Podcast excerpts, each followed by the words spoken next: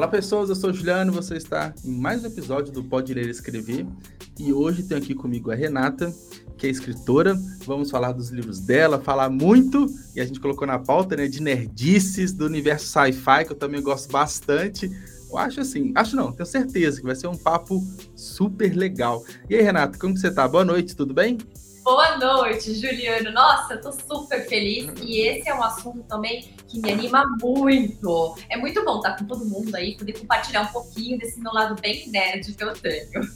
Ah, que bom, eu adoro, assim, adoro. E, e quando a gente conversa, assim, tenho certeza que vai embora, a gente vai falar de. vai viajar muito, né? Quase, quase que falando de ficção científica, né? Tem muitas viagens, né? E eu acho que vai ser um papo incrível. E antes de a gente começar, de fato, queria falar do, do nosso patrocinador, que é o Clube de Autores. O Clube de Autores, para quem não conhece, né, é uma, a maior comunidade de autores independentes do Brasil, já publicou mais de 75 mil livros Brasil afora e nos apoia, nos patrocina aqui no podcast. E para quem quiser saber mais, tem um QR Code na tela. Mas se estiver assistindo pelo celular, né, não tiver como ter o link aqui na descrição, é só clicar e ficar por dentro da parceria, tá bom? Então, Renato, acho que para começar, né, o, que eu tenho muita curiosidade, eu sempre pergunto para os escritores qual que foi o caminho até chegar na literatura até chegar como escritora mesmo, né? Como que, né, quem é Renata, né? Qual que é o caminho, qual que é a sua jornada, enfim, vamos falar sobre você, né? Todo o seu caminho na literatura. Como que é? Meu Deus do céu. Olha, eu acho que como qualquer pessoa da minha geração, eu sou velha, tá? É, não, no tempo que não existia nerd, ainda era CDF e eu era CDF. Uhum. Eu, mas só que a gente tinha que ler por obrigação, sabe aquela coisa, né? A gente ia na uhum. marra. Foi nessas épocas assim que meu colégio ele tinha uma competição bem legal de quem lia mais, então eu aproveitei uhum. tudo que é Machado de Assis, José de Alencar, é, Graciliano Ramos, todos os básicos clássicos maravilhosos da nossa literatura. Foi nessa época que eu li muito. É, uhum. Mas é claro, depois, passaram-se os anos, eu fui pegando leituras de mais entretenimento, caindo nos gibis, nos HQs, etc. Uhum. Amo até hoje esse lado. Adoro muito, de verdade. Aí olha o lado lá, nerd. Ler uhum. revistas de cientistas, científicas, com termos técnicos, uhum. teóricos, até hoje eu adoro. E com 12 anos eu comecei a escrever roteiro. Por incrível que pareça, eu escrevo roteiro desde então, tem provas, feira de ciências, roteiro uhum. vai nada. E depois disso, eu comecei a entrar na, na, escrita muito, bastante, assim, aquela coisa de redação normal. Meus pais são publicitários, eu logo caí na publicidade uhum. e escrever foi de, de cor, assim, de, de pronto o que mais eu fiz depois que eu comecei a minha carreira mesmo muito cedo. Comecei bem cedo uhum. a trabalhar nessa área de publicidade. Daí, quando estava, sei lá, já com 20 e poucos anos, eu, a minha avó escreveu uma autobiografia e pediu para eu revisar. Eu já estava trabalhando em São Paulo, já tinha uma, uhum. bastante coisa nessa parte de escrita, de redação publicitária. E ela falou: uhum. revisa para mim, vai, eu quero que o que, que acontece, como é que vai ficar. Eu escrevi o livro novo, né? escrevi tudo de novo, ela detestou que eu reescrevi, não usou a versão que eu fiz para imprimir. Uhum. Mas a partir daí eu falei, puxa vida, eu adorei escrever ficção e nasceu a ideia de escrever um livro. Daí, durante uma viagem que eu estava fazendo com meu marido, em 2006, apareceu a ideia assim, nossa, seria tão legal utilizar essas nerdices que a gente gosta, de física quântica, Sim. multiversos, para poder justamente escrever um livro, porque no Brasil não tinha nada ainda nessa época. E eu falei assim, então pronto, vou começar a escrever o livro. Daí surgiu a ideia de vir cadastro. Uhum. Ah, que legal. Então, desde de criança, né? Você falou férias de ciência. É. É, e na, nessa época a gente era muito ainda do papel, né? ia para a banca comprar as revistas para saber o que estava passando na televisão, é, filmes. Então a gente tinha pouco acesso, mas o que tinha era muito, a gente dava muito valor a isso, né? Não, então, também... a minha das, uma das minhas referências ainda até hoje é De Volta para o Futuro, que a gente assistiu 40 milhões de vezes na, Sim. na TV, né? Sim, exatamente, exatamente. E a gente ficava imaginando quando chegar 2015, né? A gente ficava é. lá naquela época, como, que vai Será que vai ser desse jeito? Será que não vai? Ah, e, e eu fiquei curioso que você falou que você também se aproximou muito da leitura de quadrinhos, né? Quando uhum. você era mais jovem. O que, que você lia nessa época? Quais Olha, eram? Eu gostava muito do Surfista Prateado, Engraçado, uhum. eu peguei muito salteado. Ah, eu morava em Foz quando criança e a gente uhum. não tinha muito acesso. Então, o que vinha era muito pouco. Vi, eu que eu peguei assim, eu, ah, são poucas unidades, não eram muitas, na época era difícil, né? Nossa, como era sim, dura. Sim. É, Capitão América, é, uhum. Surfista Prateado, DC tinha algumas coisas tipo Batman, sabe? Mas uhum. salteado, eu nunca peguei uma coleção inteira de ler tudo. Era assim, o que tinha, né? O que é, aparecia, se aproveitava. Isso, eu, eu pegava uhum. bem salteado, assim. É uma uhum. pena, né? Porque é, eu uhum. que era sedenta por esse tipo de coisa, não, não, tinha internet, não tinha nada que a gente pudesse realmente uhum. buscar mais informações, né? Sim, sim. É, a gente, pelo menos aqui em Belo Horizonte, né, onde eu moro, tem desde quando era muito novo, tinha algumas livrarias, tipo a livraria leitura, né? Que na época só tinha aqui em Belo Horizonte. Tinha algumas que tinham uma sessão mais nerd, né? Então tinha muito card game, era uma Ai, sessão só de quadrinhos. Tem uma que até fechou, era uma leitura famosa que tinha na região aqui da Savassi, que o segundo andar era só na parte de card game, era no auge do Magic, card Pokémon, isso uh, me, meados dos anos 90, início dos anos 2000 ali. Então, eu lembro que era moleque, eu ia para lá e ficava a tarde inteira, de um sábado, trocando carta, vendo os quadrinhos, e, e era meio que a saída, né? Fim de semana dos moleques ali encontrando. Mas eu vou te então... falar que eu era sozinha, tá? Ninguém, eu não tinha companhia para isso, não.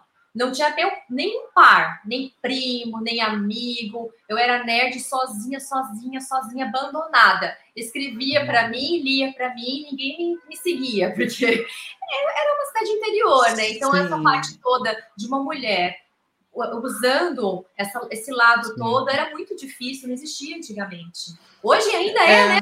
As mulheres Sim. pai, é, acaba que hoje é bem mais comum, mas eu imagino que um tempo atrás, igual você falou, não tinha esse tipo de literatura é. nacional, né? Então, você pega super-heróis, sci-fi, não tinha.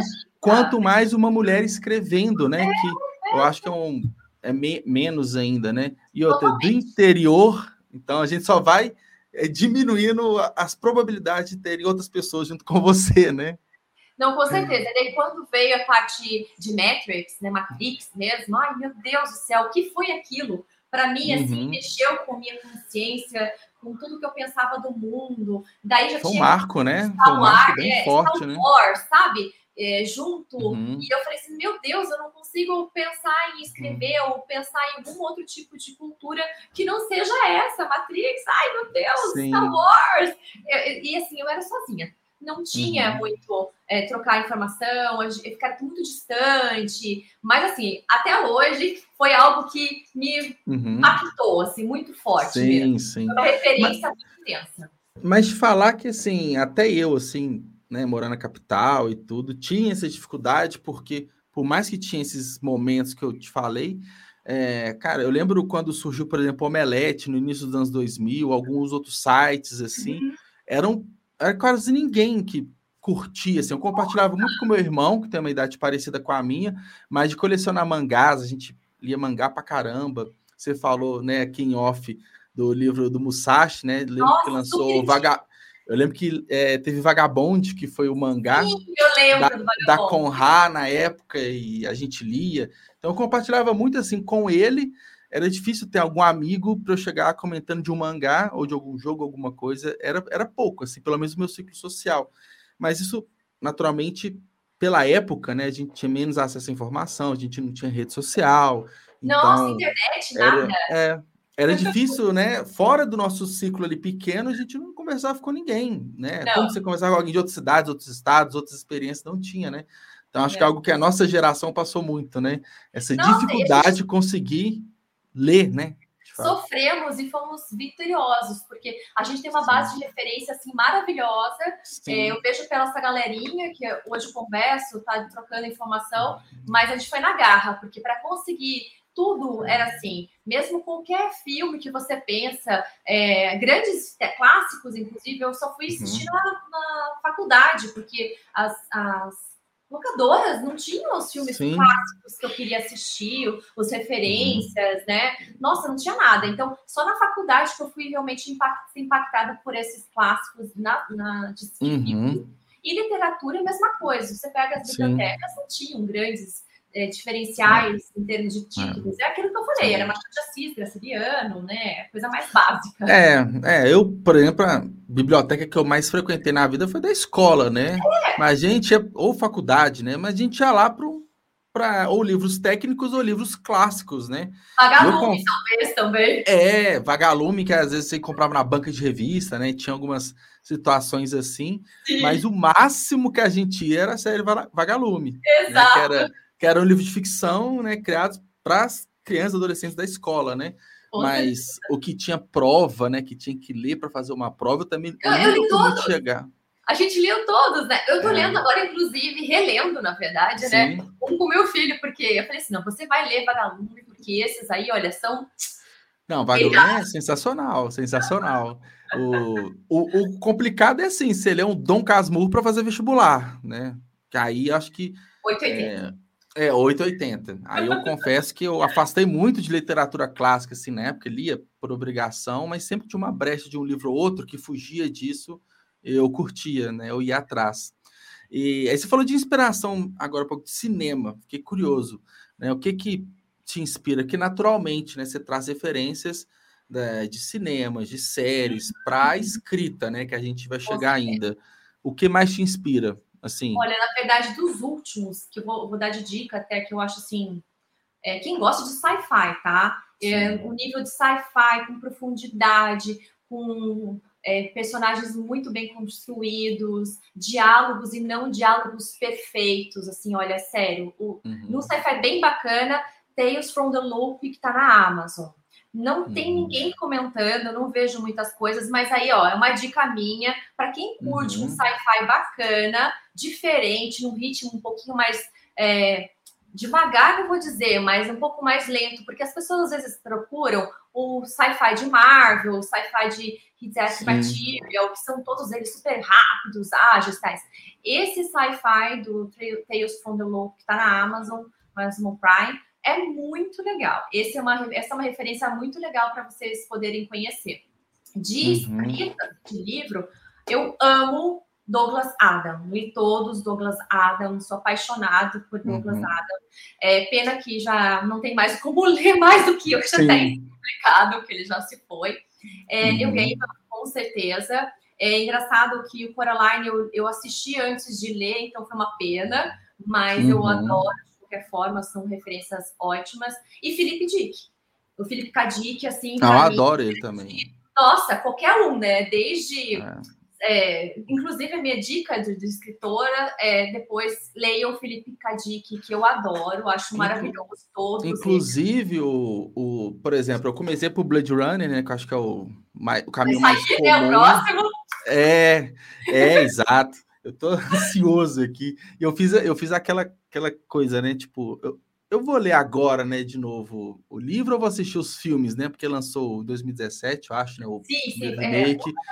É, é, foi algo assim. Aí eu falei, ah, vou, vou ler de novo. E eu, eu tive a percepção que, assim, quem ainda não é muito chegado na ficção científica, é um ótimo livro para começar. Eu acho que é uma uhum. leitura fácil, não é uma criação, é, não é uma criação de universo muito difícil, não tem muitos personagens, não. é uma é. história bem linear, né? Não tem muitos flashbacks e tudo. É simples, não, é, um é, livro bem. bastante do Dick nisso, né? Que às vezes é. se perde, na verdade. É. E também legal. eu gosto muito do Minority Report, também citando novamente. Ah, sim, sim. Nossa, eu, também foi um divisor, sabe? Quando você começa a assistir filmes como esse, que você mexe com alguns cenários futurísticos muito próximos do que pode acontecer, você fica imaginando. Não, eu, é, o, é o que eu mais gosto, assim, eu gosto é. bastante. Porque, assim, eu, eu costumo assistir muito suspense, suspense policial, costumo ler bastante, que é algo né, do cotidiano, é algo real, cidades reais. Uhum. Mas quando você tem uma, uma pitada ali de um sci-fi, né? E a gente chega até num ponto de Black Mirror, por exemplo, eu acho legal demais, porque Cara, eu falei assim, é aquele e se? Falei, cara, isso aqui vai acontecer. Isso aqui é. pode rolar. Mesmo a gente sabendo que é algo muito longe, né, da realidade. Mas como Você a gente viaja tanto sensível pro Minority, pro Black Mirror, tem episódios deles que eu falo, minha nossa! Não, não posso, eu fico semana inteira pensando, sabe aquela coisa que, que você fica sensibilizado, que não consegue mais tirar da sua cabeça? Pois é. Aí o que eu gosto bastante, tanto em filmes e em livros, é essa incomodação que entrega, né? Você pode não ter gostado de um final, você pode não ter gostado de tal parte, mas se te traz essa incomodação, acho que, que prende, sabe? É, só para não perder, é, a série é essa aqui, né? Que você falou. Então, eu. É, na verdade, ele, eu não tinha visto que tinha livro, hein? Que legal, é, adorei. É, que, eu, que eu coloquei na Amazon, achei que ia indicar até a série, porque às vezes a própria Amazon indica, né? Essa é do Amazon Prime. Mas apareceu que eu acho que é pelo nome, mas dá é, para entender o visual. É, é né? mesmo. Eu acho que é, pelo menos parece ser. É. Bom, tá aí, uma nova tá leitura para mim. Excelente, é. sensacional. É o complicado é, é, é, tem aqui no Amazon Não, Prime. É um RPG. Ah, eu um também RPG. adoro RPG. É uma, é uma das minhas grandes frustrações, que é um RPG, aqui, ó, nos anos 80, nunca foi. Uma das minhas frustrações como nerd é nunca ter tido um parceiro de Magic e para jogar é, RPG de mesa. Nunca, nunca tive. Assim. Eu só via, eu só assistia, porque os meus primos é, mais velhos que jogavam. E daí, quando uhum. chegou a minha época de jogar, ninguém jogava comigo. Já tinha passado a época deles, né? é, uma das minhas grandes frustrações, assim. É, apesar que eu tinha um amigo que jogava México, um único mais nerd, mas não rolava, assim. Eu, eu, eu sinto falta. E de reunir, tipo, sei lá, ainda mais moleque, né? Que a gente não pode sair para casa do amigo, dorme lá e tudo. Passar a noite jogando né, RPG de mesa, nunca, nunca tive. É uma das coisas que agora, agora, depois de velho, eu quero ter amigos assim ainda. Eu também quero. Não quer dizer que passou a época, não. Eu ainda quero. É, mas vai que volta, né? Porque tem tanta coisa é, voltando hoje que acaba voltando ah, também sim. isso. Né? Eu tô rezando ainda. Sim, sim. Ou se, se adaptando, né? Uma das tem uma uma das coisas que eu mais tenho visto, né? Por exemplo, os sprints de leitura. Cara, você faz isso hoje em live, né? Você não precisa estar junto para né, o clube de leitura, essas coisas. Então, às vezes, não. tem umas ressignificações, né? Então, Com certeza. Enfim, muita coisa dá para mudar. É... Aí a gente chega num ponto, Renata, que é assim, uma coisa é o gostar, né? É você gostar né, de ficção científica e tudo. Hum. Como, qual foi o primeiro caminhozinho de você sair desse de de assistir, de ler e escrever, né? Qual que foi a viradinha, assim, o primeiro livro? Quando você é. viu que isso daria algo muito além? É, exato. Então, na verdade, assim, eu sempre fui muito imaginativa. Eu, eu fui, uhum. sou até hoje uma pessoa assim que ama criar, ama escrever. Eu vejo aquela pulguinha, pula de uma vez, vem uma ideia, eu ouço uma música, assisto uhum. alguma coisa e dá muita vontade de escrever é, eu me segurava muito em termos de escrever ficção, porque eu sempre escrevi corporativo, institucional, roteiro Sim. assim, né? É, roteiro uhum. você cria para outra pessoa, para outra empresa.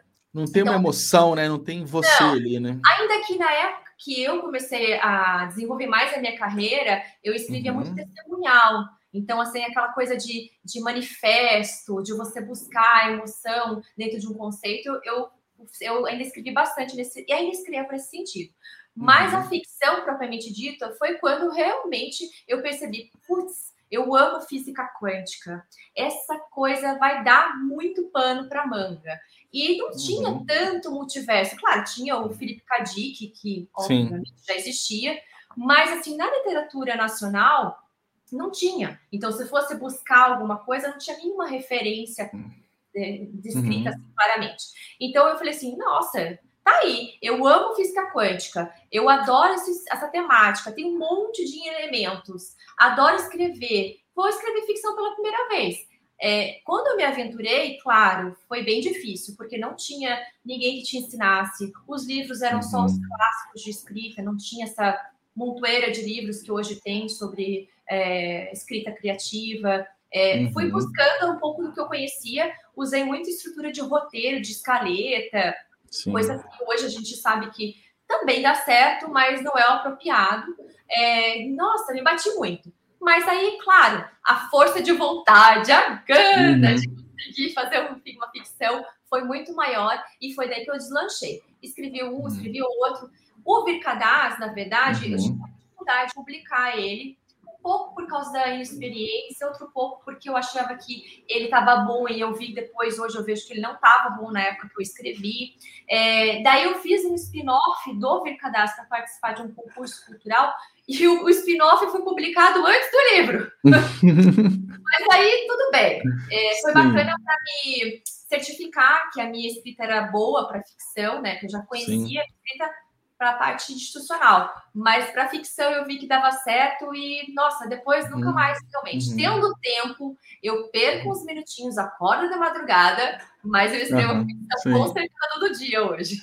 E o, e o Vir, Vir Cadastro foi o primeiro, foi a sua primeira obra? Você começou Não, assim a publicar? Na verdade, ele é o último, olha que doido. Uhum. É, ele foi o primeiro a ser escrito, mas o último a ser publicado. Porque ah, quando eu comecei a fazer, então, o primeiro a ser publicado foi o Pense Melhoras de Pensar, que ganhou o concurso de melhor livro infanto-juvenil da, de Espírito Santo, da editora uhum. da Edufis. Uhum. Ele foi o primeiro a ser publicado. Depois daí, eu comecei a publicar vários outros livros de forma independente.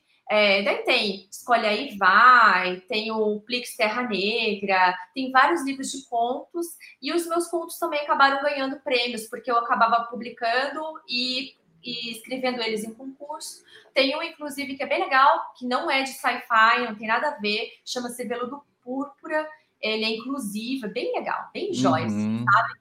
É, e também ganhou dois prêmios.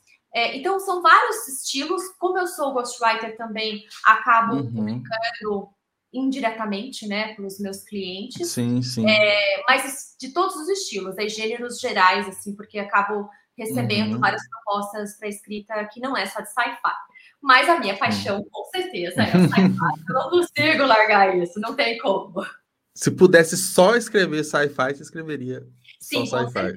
É, e é engraçado como a gente puxa a sardinha. Eu pensei assim, eu tô com um projeto novo, né? É, uhum. Eu pensei, ah, eu, dessa vez eu não vou escrever sci-fi, eu vou escrever alguma coisa diferente. Mas tá lá, tô pronto, já tem um monte de coisa de sci-fi no meio. é meio que inconscientemente você coloca um elemento aqui, uma partezinha aqui, de repente virou um sci-fi. É, é, diretamente virou. Sim. É, apesar que eu acho, acho interessante, né? De repente ir para outros gêneros e tudo, mas acho que é mais para uma forma de, de exercício, né? Uma forma da gente se testar, tipo, será que eu consigo escrever alguma outra coisa? Pega New Gamer, é. pega New Gamer. É, ele é um ótimo exemplo. É. Ele escreve de tudo, ele é sensacional, ele vai de terror, é. vai de horror, vai de sci-fi, ele Sim. vai de HQ, vai... Não, e ele é engraçado, você pega um livro, pô, que legal, aí você vê, tipo, Neil Gaiman, tipo, ele fez isso? É. Tipo, que você às vezes tem uma, uma referência de Coraline, por exemplo, e você vê de repente um terrorzão, você, aí você vê um suspense, aí de repente tem uma série na Amazon dele. Você sabe? já viu, já leu Felizmente o Leite? Não, não. É um livro infantil já. fantástico do Neil Gaiman. Dele. Dele. Assim, é de chorar de rir. Agora, assim, aqui em casa é piada. Toda vez que alguém se enrola foi, saiu para comprar pão, não voltou, a gente fala: ah, tá aí, ele foi lá, foi felizmente o leite. Todo mundo precisa ler. E é o típico exemplo. Ah, que legal. Não é, é sci-fi, não é terror, é nada, é ótimo. Ele é uma aventura muito divertida, sabe, dele. E, assim, eu como referência, eu amo. Porque eu, eu uhum. acredito que um bom escritor, ele consegue ter essa maleabilidade. É, ele, ele navega por vários estilos, né? Com certeza, com uhum. certeza. E é uma delícia. É, é, desafiador, na verdade. Você vai, uhum. volta, escreve uma coisa, escreve outra. E é bom para você a escrita. Porque daí você sai é, do seu trabalho, sai da sua zona de conforto. É uhum. ótimo. É, e é bom até para quem está começando na escrita, às vezes não sabe exatamente o que gosta. É, eu, um exemplo, né? Eu leio bastante Harlan Coben, eu gosto de séries, igual eu falei, suspense policiais, mas algo que cara, para mim não vai funcionar escrever. Eu, tenho, eu não consigo, pelo que eu leio, pelas complexidades, pelas minhas inspirações, vivências, eu acho que eu não vou conseguir escrever, mas é o que eu consumo bastante. E da mesma forma, tem, é, por exemplo, eu não gosto né, de comédia romântica, filmes assim, mas eu tenho algum, alguns versos, alguns poemas, tem uma história que eu estou criando nisso, mas eu não gosto de assistir, mas eu acho que escrevendo dá certo. Aí Mas, a assim, gente vai se conhecendo, sabe? O escritor vai se conhecendo. Falam que a minha prosa é um pouco poética. Se eu não hum. cuidar, eu caio na prosa Fica chato, né? É. É, então, eu sou assim, é, foi um desafio, inclusive, para escrever aqui em primeira pessoa no Vir Cadastro, porque era uma, uhum. um adolescente muito ativo, é, cheio uhum. de coisas bacanas e totalmente sci-fi, bem é, envolvente. Eu não podia nunca. Então, foi um desafio eu fugir disso. Mas é ótimo, porque daí assim você treina para valer, você busca Sim. outras coisas, mergulha nas referências e manda ver. É, exato, exato. É, acho que isso é legal, a gente se permitir, né?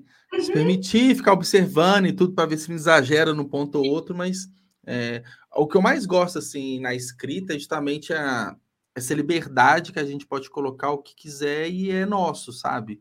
Eu, eu gosto bastante né, desse ponto. E torcer que o público goste, né?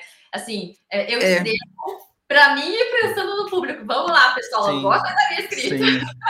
Eu, eu, penso assim, né? Todo mundo né, tem um sonho de ser super reconhecido, né? De viver 100% da escrita e tudo. E quando chega nesse ponto, logicamente a gente tem mais responsabilidade, a gente tem que fazer algo para alguém. Porque senão, se alguém não vai comprar o seu livro, enfim, tem esses problemas.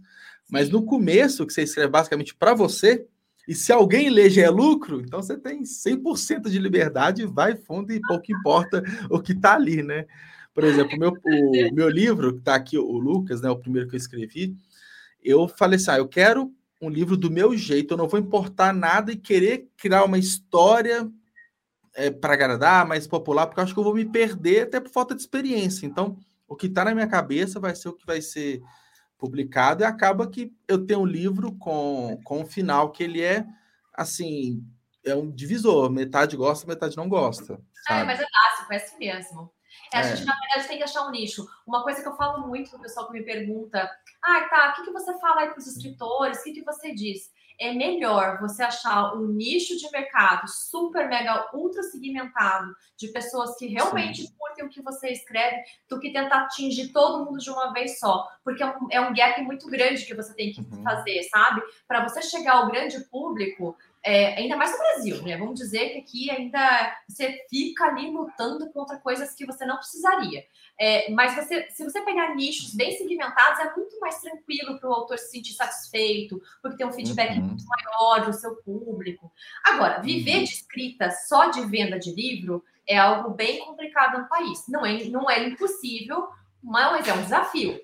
Agora, você Sim. viver de outras coisas, como por exemplo de escrita. Eu sou ghostwriter, eu faço uhum. redação publicitária, eu faço redação, é, até de copyright de vez em quando eu faço, sabe? Uhum. Que eles me pedem para construir um conceito dentro de um material de comunicação, tô dentro. Ah, uhum. precisa fazer determinado elemento de uhum.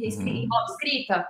Perfeito. Desenvolvimento de branding? Vou. Então a gente acaba desenvolvendo a escrita, mas não só como ficção, né? Porque ficção, infelizmente, é. não é assim tão simples. É a verdade no público, não é uma coisa fácil, mas dá uma satisfação você ver é, o exato.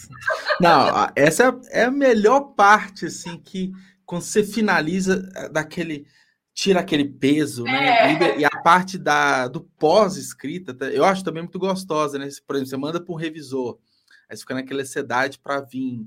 Ou então o capista vai te mandar, você fica naquela ansiedade para ver a é. capa que você imaginou. É esses processos são, são bem legais. Depois do livro, sentir o cheirinho quando você abre é, assim, do seu céu. livro, né? Do seu livro ali em mãos é, é algo assim. Só quem tem consegue. Com até certeza. porque, né? O processo todo, né? Tipo da ideação até o livro pronto demora às vezes anos, né? Dependendo é, né, então, da, da obra. Foi sofrido, assim, porque Sim. eu não consegui publicar logo de, de, pronto. Eu acho que foi importante. Eu até falo que ainda bem que o tempo demorou para chegar. Uhum publicação, porque eu amadureci várias coisas.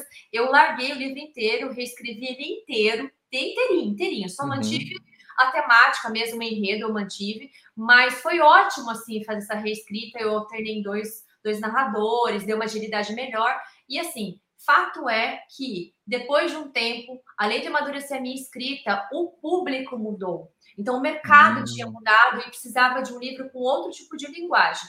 E foi com esse pensamento que eu reescrevi Vircadaz. Então, ele é um livro assim super ágil, com muita dinâmica, é escrito em dois narradores. É, eu brinco que ele parece um buraco de minhoca, assim, que você mergulha e é sugado, sabe? Aquela sensação maluca. Sim, sim. Ele é bom para quem, para o público que justamente quer entregas que gosta desses entretenimentos muito ágeis, muito velozes. Então, é o que a gente tem hoje, né? Você pega a Marvel aí, os filmes todos de Marvel são todos assim, super imersivos, viciantes, né?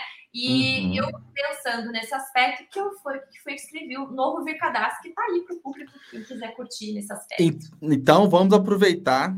Já falou, começou a falar bastante de Vercadastro, eu quero saber é, o que que é, né? Qual que é a história? E aí você fez um paralelo com Marvel, que aí eu vou além, que, que Marvel é assim, né?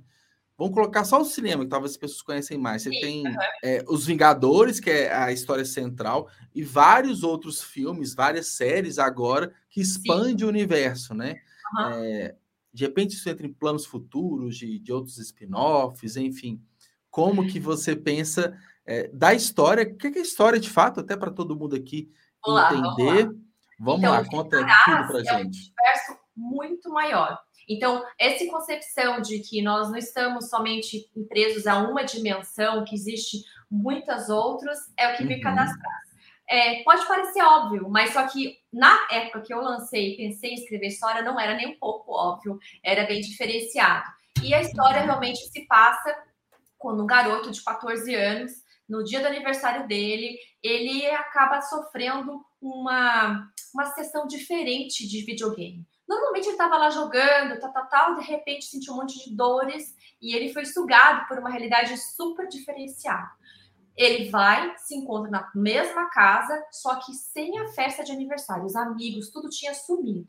Ele começa a percorrer a casa, vai para lá, vai para cá, não encontra o que precisa, não entende de onde que apareceram as coisas que estavam diferentes e resolve tomar nota a dor de cabeça estava alucinando ele, e quando ele termina aquela anotação, ele acorda e se encontra de novo dentro da festa de aniversário.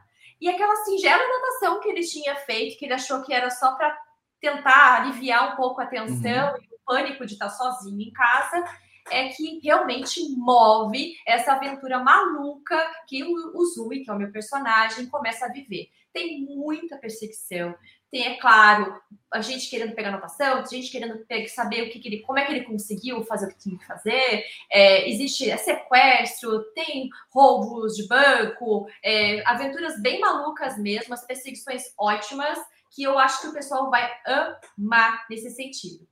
Justamente uhum. porque, agora voltando para Marvel, é, existe sim no meu, no meu no VKDAS a chance de eu escrever quantos livros forem. Por quê?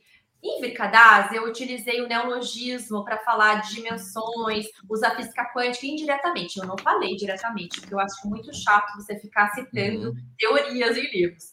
É, então, na, no, em Vircadaz, as várias dimensões chamam-se plix. E quando você vai de uma para outra, você plixa. Então, uhum, cada legal.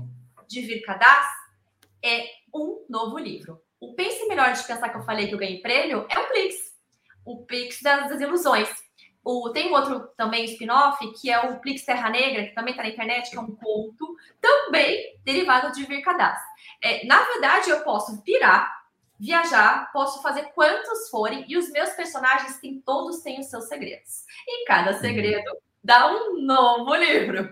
Então é bem legal, assim. Depende só dos meus leitores quererem me pedirem é, muito pano para manga. É, uhum. É, vale a pena assim, começar por Vicadaz e tentar é, entender um pouco mais desse multiverso, que tem muita aventura e muito dinamismo para quem gosta de uma leitura viciante. Que legal, bem, gostei, gostei. Eu, assim, eu, eu já vou ser bem sincero, já tô com a página que é aberta na Amazon, tá assim, meio caminho para eu clicar adicionar o carrinho, eu vou fazer isso. No... É, para vou... quem quem é fissurado em leitura jovem adultos, assim, que. Eu adoro. sabe? É, assim, bem pretencioso. Pensem em uma, uma, uma, leitura longe dos clássicos, aquela que você vai sentar e, sabe, de uhum. férias. Peguei final de semana, Sim. não quero ficar nada comprometido, eu quero só relaxar, ir para um outro uhum. lugar. Vai para pronto. É assim, você vai embarcar, né? Você abre o livro, é quase você embarca no avião para você ir junto ali com a história, né?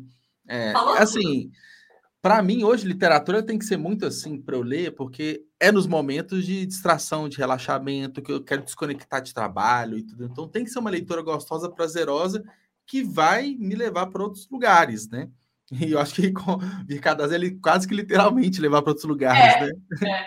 É. Aí, tô... De vez em quando você fala assim, é, puxa vida, bem que a gente podia aplicar de verdade, né? Se eu fosse, Sim. se eu estivesse agora em Vircadaz, eu iria aplicar, puxa, para uma praia, bem sério, uhum. assim. Aliás, tem um site que eu fiz, que é www.vircadaz.com.br, que eu brinco com essa possibilidade das pessoas flixarem para outros, uhum. outras realidades. Bem divertido.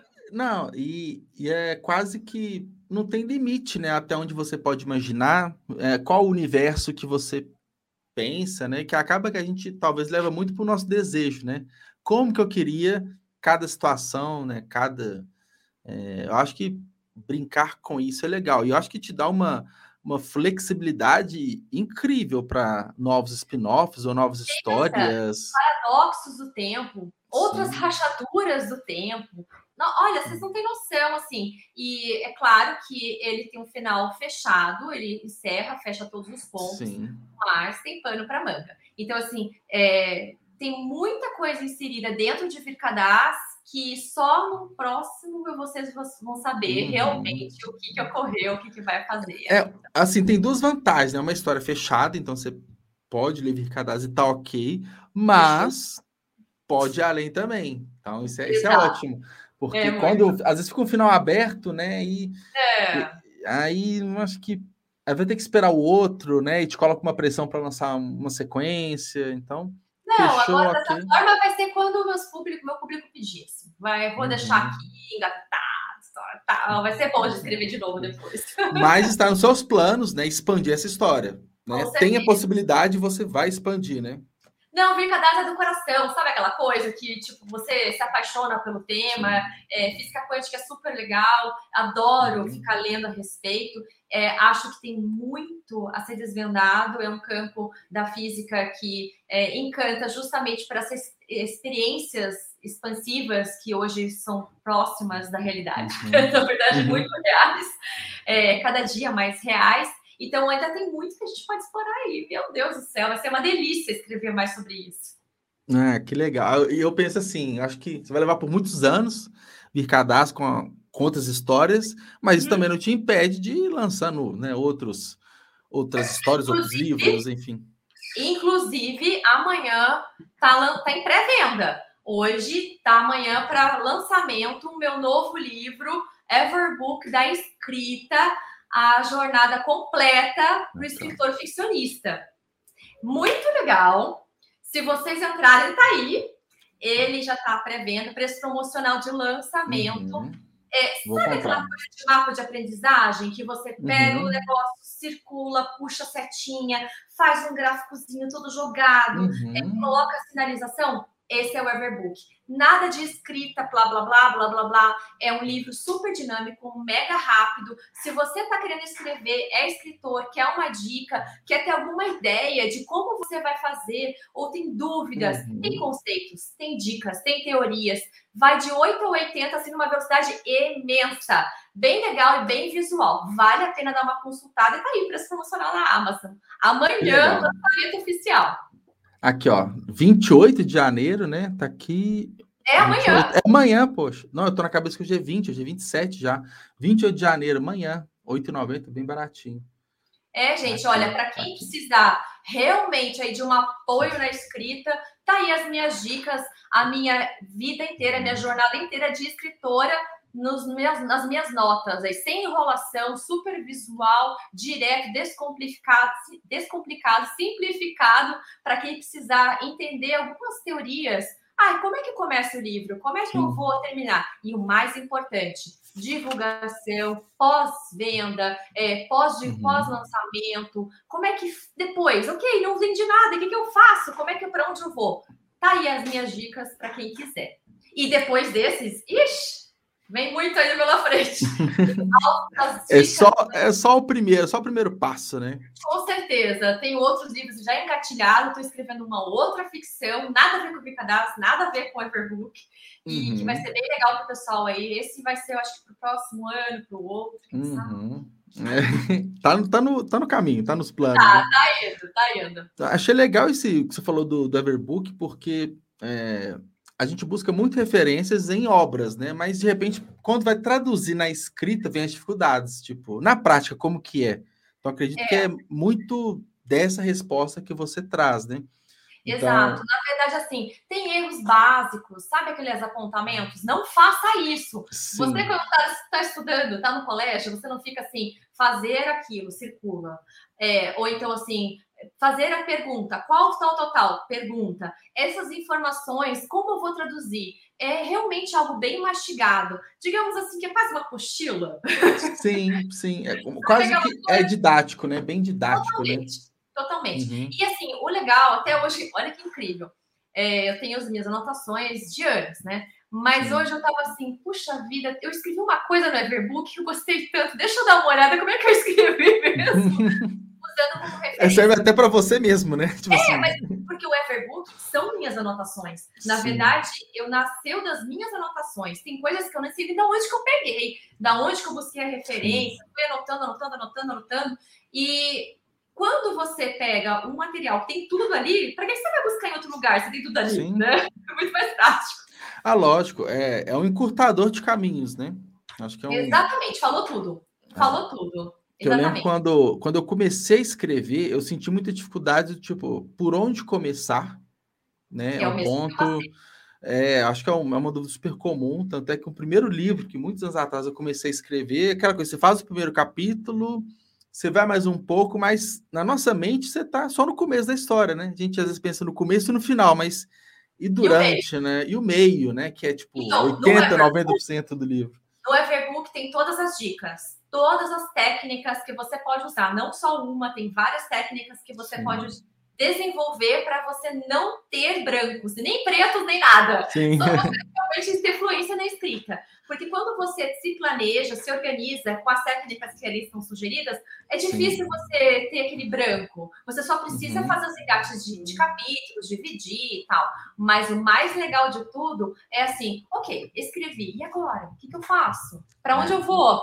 Que, que, que Muita é gente acha que termina quando você termina de escrever, né? Tipo, acabou. Não, acabou nada. Você tá no começo. Tá é... Então, o Everbook tem o antes, o durante o livro e o depois do livro. Então, para quem quiser aí acompanhar uma jornada completa, meu lançamento de amanhã, o Everbook da escrita. claro, aqui, né? Não tem tudo, tá, gente? Já vou avisando, não tem como a gente ter tudo num livro desse. É. Mas vai jeito. dar uma mão na roda para quem precisar, com certeza. Sim. E você fala, escritor, né? O ficcionista que você fala, né? Isso. Porque e... tem o não ficção, né? Por exemplo, eu não sou. Eu escrevo não ficção quando eu escrevo institucional, quando faço corporativo, Sim. até mesmo quando ghostwriter, eu tenho vários livros de não ficção, ficção mas as técnicas que estão ali são para jornadas, para desenvolvimento Sim. de personagens. Então, tem um enredo, né? Existe tem uma estrutura diferente. E os ficcionistas é, é foi pensado para os ficcionistas. Para o não ficção, daí tem outras técnicas que não é por enquanto nesse livro. Uhum. Legal. Mas acaba que assim, né? É um ótimo caminho até para quem não sabe o que, que vai escrever, né? Se é, é uma ficção, se não é. Então, é uma boa porta de entrada até para o escritor se localizar, para ele entender qual que é o universo que ele está entrando. Não, e às vezes a é pessoa não sabe. É, ah, eu quero escrever. Será que é difícil? Tá ali, ó, baratinho para você tirar suas é. dúvidas, pensar Sim. se você vai dar conta ou não. Porque, bem sincero, assim, os meus clientes de ghostwriter, eu começo falando: olha, o processo é assim, assim, assado. Ele não, não, faz por mim, porque eu não quero fazer. nem todo mundo vai ter tempo, disposição, disponibilidade para fazer, não só talento e técnica, sim, sim. né? Então, tá, tá aí, uma ajuda, uma minhas, são as minhas dicas, são as minhas anotações para quem quiser conhecer um pouco mais desse mercado, não é?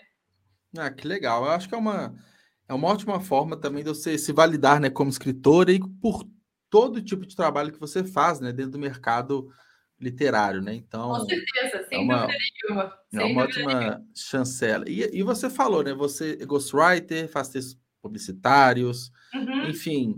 É, fala um pouco assim desse trabalho como um todo, assim, de rotina, é, porque pelo que você fala, parece que é muita coisa. E você ainda escreve livros, então imagino que é uma rotina bem, bem, bem cheia, né? É, eu acordo 5, 5 e meia da manhã, adoro escrever esse horário. Uhum. É, rendo muito, muito, porque ninguém me liga, ninguém me chama, ninguém tá acordado. Uhum. Só eu, os meus gatos que ficam rodando em volta de mim. É, minha cachorrinha. Eu sei bem, porque eu também tenho que.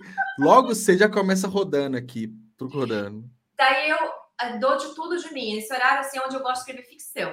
E se eu uhum. tiver algum livro de ghostwriter engatado, é neste horário que eu escrevo. Sim. E daí também ninguém me incomoda, ninguém me importuna nem nada. Daí pela manhã eu entro em redação publicitária. Geralmente é onde eu ganho meu ganho pão, né? Então uhum. eu tenho que realmente suar. Uhum. É a parte de redação publicitária. E na parte da tarde eu entro nos novos projetos. Então sempre tem assim alguma coisa nova entrando. Geralmente desenvolvimento de brand, desenvolvimento de uhum. roteiros, uhum. É, que são projetos que eu posso fazer durante o dia, mesmo tocando telefone, não exige tanta concentração, porque uma coisa é certa, dica para os escritores quando você escreve, vira automático. Assim, Sim. você me pergunta, ah, faz uma frase tal coisa assim, rápido. Quando é frase assim, rápida, tal, é automático. De tanto você escrever, uhum. já vira no automático. Agora, ficção, você precisa de uma imersão, porque você tem os ganchos, tem a criação dos personagens, você não pode se perder. E uma coisa que o, o Charles Dickens diz, que é os personagens tomam vida. E eles mandam em você. Então, assim, uhum. esse momento da manhã, que eu estou lá escrevendo, eles me possuem. Não tem outra, outra coisa. Eu sou possuída pelos meus personagens. E durante o dia é um pouco mais difícil para ficar fazendo isso, né? Tem a rotina da vida mesmo. Eu sim. adoro, não consigo ficar parada. Eu gosto muito dessa rotina super enérgica que eu levo. Com certeza faz parte é. da minha vida isso. É, o, você falou um ponto legal, assim, porque quando a gente está no, no, trabalho, né, fazendo algo para alguém, não é escrevendo uma ficção, é algo mais frio, sem emoção, e é, igual você falou, é uma frase, é um texto fechadinho ali, mas criar uma história tem que ter todo o envolvimento, porque uma frase na primeira página ali, ela tá ligada na, na última página. Então, é um texto de 100 mil palavras, 150 mil palavras, é muito mais complexo, tem que viver mesmo e tem que estar nos seus melhores momentos do dia, né? Tem que praticar uhum. bastante, que é um, que é um ponto bem importante, né? Quanto mais você escreve, melhor você fica. E é um ponto que fica mais fácil traduzir o que está na cabeça para o papel. Nossa! Eu penso... É o que é automático que você falou, né? Você pensa e já consegue. Escrever. Quando eu comecei a escrever, há, sei lá, 25 anos atrás, é, roteiro, tudo demorava um tempo, assim. Hoje é tão fácil que se você pedir, escreve um roteiro de 30 segundos, eu não preciso nem cronometrar. Eu sei que deu 30. Sabe aquela uhum. coisa? Tipo, você faz tudo tão automático que você escreveu e faz rapidinho.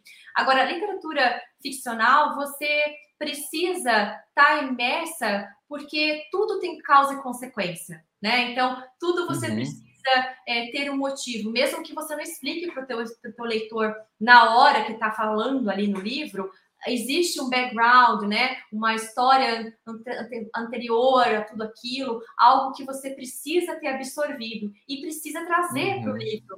Então, é Sim. muito maior do que simplesmente escrever uhum. uma frase básica, né? Que você sabe que o cliente não vai gostar, você tem que fazer 30 vezes. é, é, é. E, assim, apesar de ser mais complexo, né? Tudo isso, mas é muito mais gostoso também, ah, né? É muito mais prazeroso, né? É o escape, assim. é, é Chega Exato. a ser frustrante você escrever 40 frases e das 40 nenhuma ser aprovada. É normal isso na minha é. rotina. Mas quando você escreve ficção, por mais que depois lá o pessoal do editor, né, a pessoa da revisão vai cortar o que você escreveu porque o livro está gorduroso, alguma coisa do tipo, ainda assim não é tão frustrante quanto você ficar sendo tolhido todas as vezes. Ah, é bem diferente, né? É, e quando você escreve ficção, parece assim que nossa, que delícia! Parece que você tá fazendo é. tudo de bom, assim mesmo. Muito bom, uma é, delícia. É, eu, eu, eu adoro isso. Você falou a válvula de escape, né? Exato. É, para mim serviu muito, né? O primeiro livro que eu escrevi foi é, momentos difíceis, assim. Às vezes você quer se desconectar, você quer desvincular daquela rotina daquele momento e, e fui para escrita. Para mim foi um grande foi um grande caminho assim acaba que hoje eu não preciso mais disso para escrever mas a gente vai se entendendo né igual você falou no começo da manhã onde você consegue mais produzir acho que a gente se entendendo assim acho que é bom porque a gente vai condicionando né a gente fazer mais daquilo que a gente gosta não e os personagens sempre tem um pouco da gente por mais que você Sim. construa eles totalmente à parte, é, tem personagens que eu falo assim, o que, que eu não faria, sabe? Então tem um uhum. pouco de mim do avesso, mas tem. Então, tem. assim, é, de qualquer forma, é psicologia. E é engraçado que quando Total. eu faço ghostwriter e começo a conversar com os clientes, é, todos eles, todos eles falam assim: eu vou falar para as minhas amigas não fazer mais psicóloga, contratar você de ghostwriter, porque eu tenho vida. Deu, mas não tem nada a ver com a sua vida. Explicou tudo. É porque esse processo que você está falando, da gente Sim. se entregar na escrita, quando você faz ghostwriter, quem se entrega é o seu cliente. Então. Ele, ele se entrega para você, né? É, então ele se sente como se estivesse um psicólogo falando as verdades da vida, o que ele pensaria de fazer. É muito interessante, uhum. assim, sabe? Esse processo também é bem legal, porque daí a pessoa ela tem uma conversa diferente do que ela teria no usual porque os livros são entregas. Você tem que realmente jogar suas emoções, jogar suas ideias, aquilo que está te consumindo, seja criativamente, seja emocionalmente, sei lá, mentalmente. Mas é isso que ocorre né, quando você escreve, mesmo que seja por um ghostwriter. Sim, sim. É, é, engraçado. Eu nunca havia pensado dessa forma, assim, o, essa entrega que, que o, o ghostwriter tem que ter e da pessoa que o contrata também. É uma, é uma troca muito, muito intensa, né? Muito intensa. Muito, é. sim. Eu teve uma vez que eu escrevi uma biografia e ela uhum. queria que escrevesse só uma biografia normal. Eu falei assim: "Ai, ah, essa história é tão legal, vamos ficcionar ela?" Então daí nasceu uma biografia ficcionada. E ela achou assim o máximo, porque daí ela virou uma uhum. heroína, se passava no Nepal, a história dela, e ela vivia no século VI, depois de Cristo. E só que daí tinham várias situações bem difíceis assim, de você transpassar para o livro. E daí com a ficção ficou muito mais simplificado, sabe? E, Sim. claro, quando ela terminou, ela falou assim: esse processo foi tão revigorante que eu acabei resolvendo todos os meus problemas da vida. Que legal. A gente colocou na jornada do herói, que está no livro uhum. lá do Everbook, e quando eu fui colocando no, no jornada do herói, ela foi percebendo os erros que ela cometeu na vida dela e o que ela podia ter feito e os erros que ela não deve cometer de novo. Dela, por isso ela falou assim: nossa, isso aqui é psicologia, eu vou, vou te indicar como psicóloga da próxima vez. É bom que dá para ela corrigir a rota dela, né? A história dela ainda não acabou, né? Então dá para ela. Pois então. Que legal. E, e de Ghostwriter, o que, que vem geralmente assim de demanda, né? Eu, eu tenho muito na minha percepção, você fala de biografias, né? Então, uhum. pô, às vezes é uma, uma pessoa que tem uma certa relevância na área dela e tudo, mas não é escritora, aí faz a parceria com o Ghostwriter e tudo. Qual que é o tipo de, de demanda de que vem?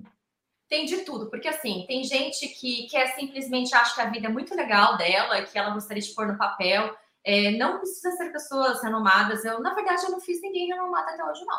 É, são uhum. pessoas comuns que acham que tiveram uma experiência de vida diferenciada e gostariam de ter. É, e eu tenho livros de não ficção muito legais, assim, que, que a pessoa quis escrever. É, daí entra muito nessa linha de é, mesa posta, organização da uhum. casa, é, vida é, vida na, na, na, no dia a dia, assim, da, da vida Sim. das pessoas, né? Uma rotina, autoajuda. Daí são outros tipos de livros que não tem nada a ver. É, uhum. Também tem livro técnico, é, bastante livro técnico, inclusive, que a pessoa não, ela quer fazer um livro, só que não sabe escrever, tem conhecimento uhum. técnico, é, bastante, só que ela não consegue organizar as Sim. informações para aquilo virar um livro propriamente dito, sabe? É, então daí também cai bastante. Mas é 880, nossa, tem de Sim. tudo. E o mais legal, quando você escreve de Ghostwriter, você precisa ter uma imersão muito grande nos temas. Então, tudo que eu escrevi, eu preciso aprender. Porque não tem como eu escrever sem aprender, não tem como ah, saber lógico o que vai ser falado, sem saber os termos técnicos, sem saber as lógicas, etc. E tal. Mas é muito gostoso, vocês não têm noção. É muito louca, uma vida maluca. Uhum. Ah, imagino. Acaba que a pessoa vem com a ideia, né? Isso. Ela, ela tem, às vezes, alguns recortes, alguns flashes ali do que ela quer. Você consegue traduzir isso numa história completa. E o livro técnico, a pessoa tem a técnica, mas colocar essa pessoa para escrever não vai dar certo. Vai ser um livro só. Vai ser um livro extremamente complexo demais, né? E assim, uma coisa que as pessoas têm que entender é que escrever todo mundo escreve, ok? Todo mundo que passou no colégio vai escrever. Agora, Sim. escrever literatura é uma outra é. coisa, não, tem a Bem ver. Assim, diferente. Assim, não é desmerecendo, mas são técnicas que você tem que aprender, que você tem que desenvolver. E assim, uhum. hoje em dia, é, livro é entretenimento, claro, sempre foi, mas a gente tem muito entretenimento concorrente. Então, assim, você não está só falando de outros livros, você está falando de cinema, está falando de filme, está falando de seriado, está falando de, de gibi, uh, do próprio celular, que também acaba sugando você, as redes sociais. Uhum. Então, quando você escreve um livro, por exemplo, se você quer realmente vender, publicar esse livro, você tem que pensar nele como algo que vai chamar atenção para aquele público que vai superar tudo aquilo que ele está tá, tá concorrendo. Então, se você está falando de um livro de, de entretenimento, por favor, pensa que você vai concorrer com todo mundo, com Marvel, com, com todo o que a gente estava falando até agora, né? Não tem como não. E aí entra muito o que você falou o depois, né? O depois do livro, né? Qual que é a estratégia de divulgação, como que você vai atingir a pessoa, porque a concorrência hoje ela é muito cruel, né? Com certeza. Na verdade, até no Everbook eu cito. Primeiro você vende para os amigos, vende, tá, gente? Ninguém dá livro, não, tá? Vende para os amigos e para os familiares. Eles são os primeiros que vão comprar de vocês. Depois vem o público, que eu espero que você tenha formado antes de escrever antes. o livro. Exato. E depois que você escreveu o seu livro e vendeu para esses dois públicos, ah, daí é um universo inteiro de outros leitores. E para você chegar nesse universo inteiro de outros leitores, é muito suor, é muita garra, precisa de muita dedicação diária, tá sempre uhum. ali ó, buscando, porque senão não chega no pessoal, não. Não chega. E assim, com a internet, abriu um mundo imenso. Essa pandemia foi ótima, pra falar a verdade. Uhum. Desculpe, claro, eu sei que tem muita gente que perdeu gente, que está sofrendo, que tem dificuldade. O Brasil inteiro está aí sofrendo, o mundo inteiro está sofrendo. Mas para o mercado editorial, a gente teve aí um gap, uma, um levantar de asas maravilhoso, né? Depois das quedas das livrarias, uhum. das grandes livrarias, né?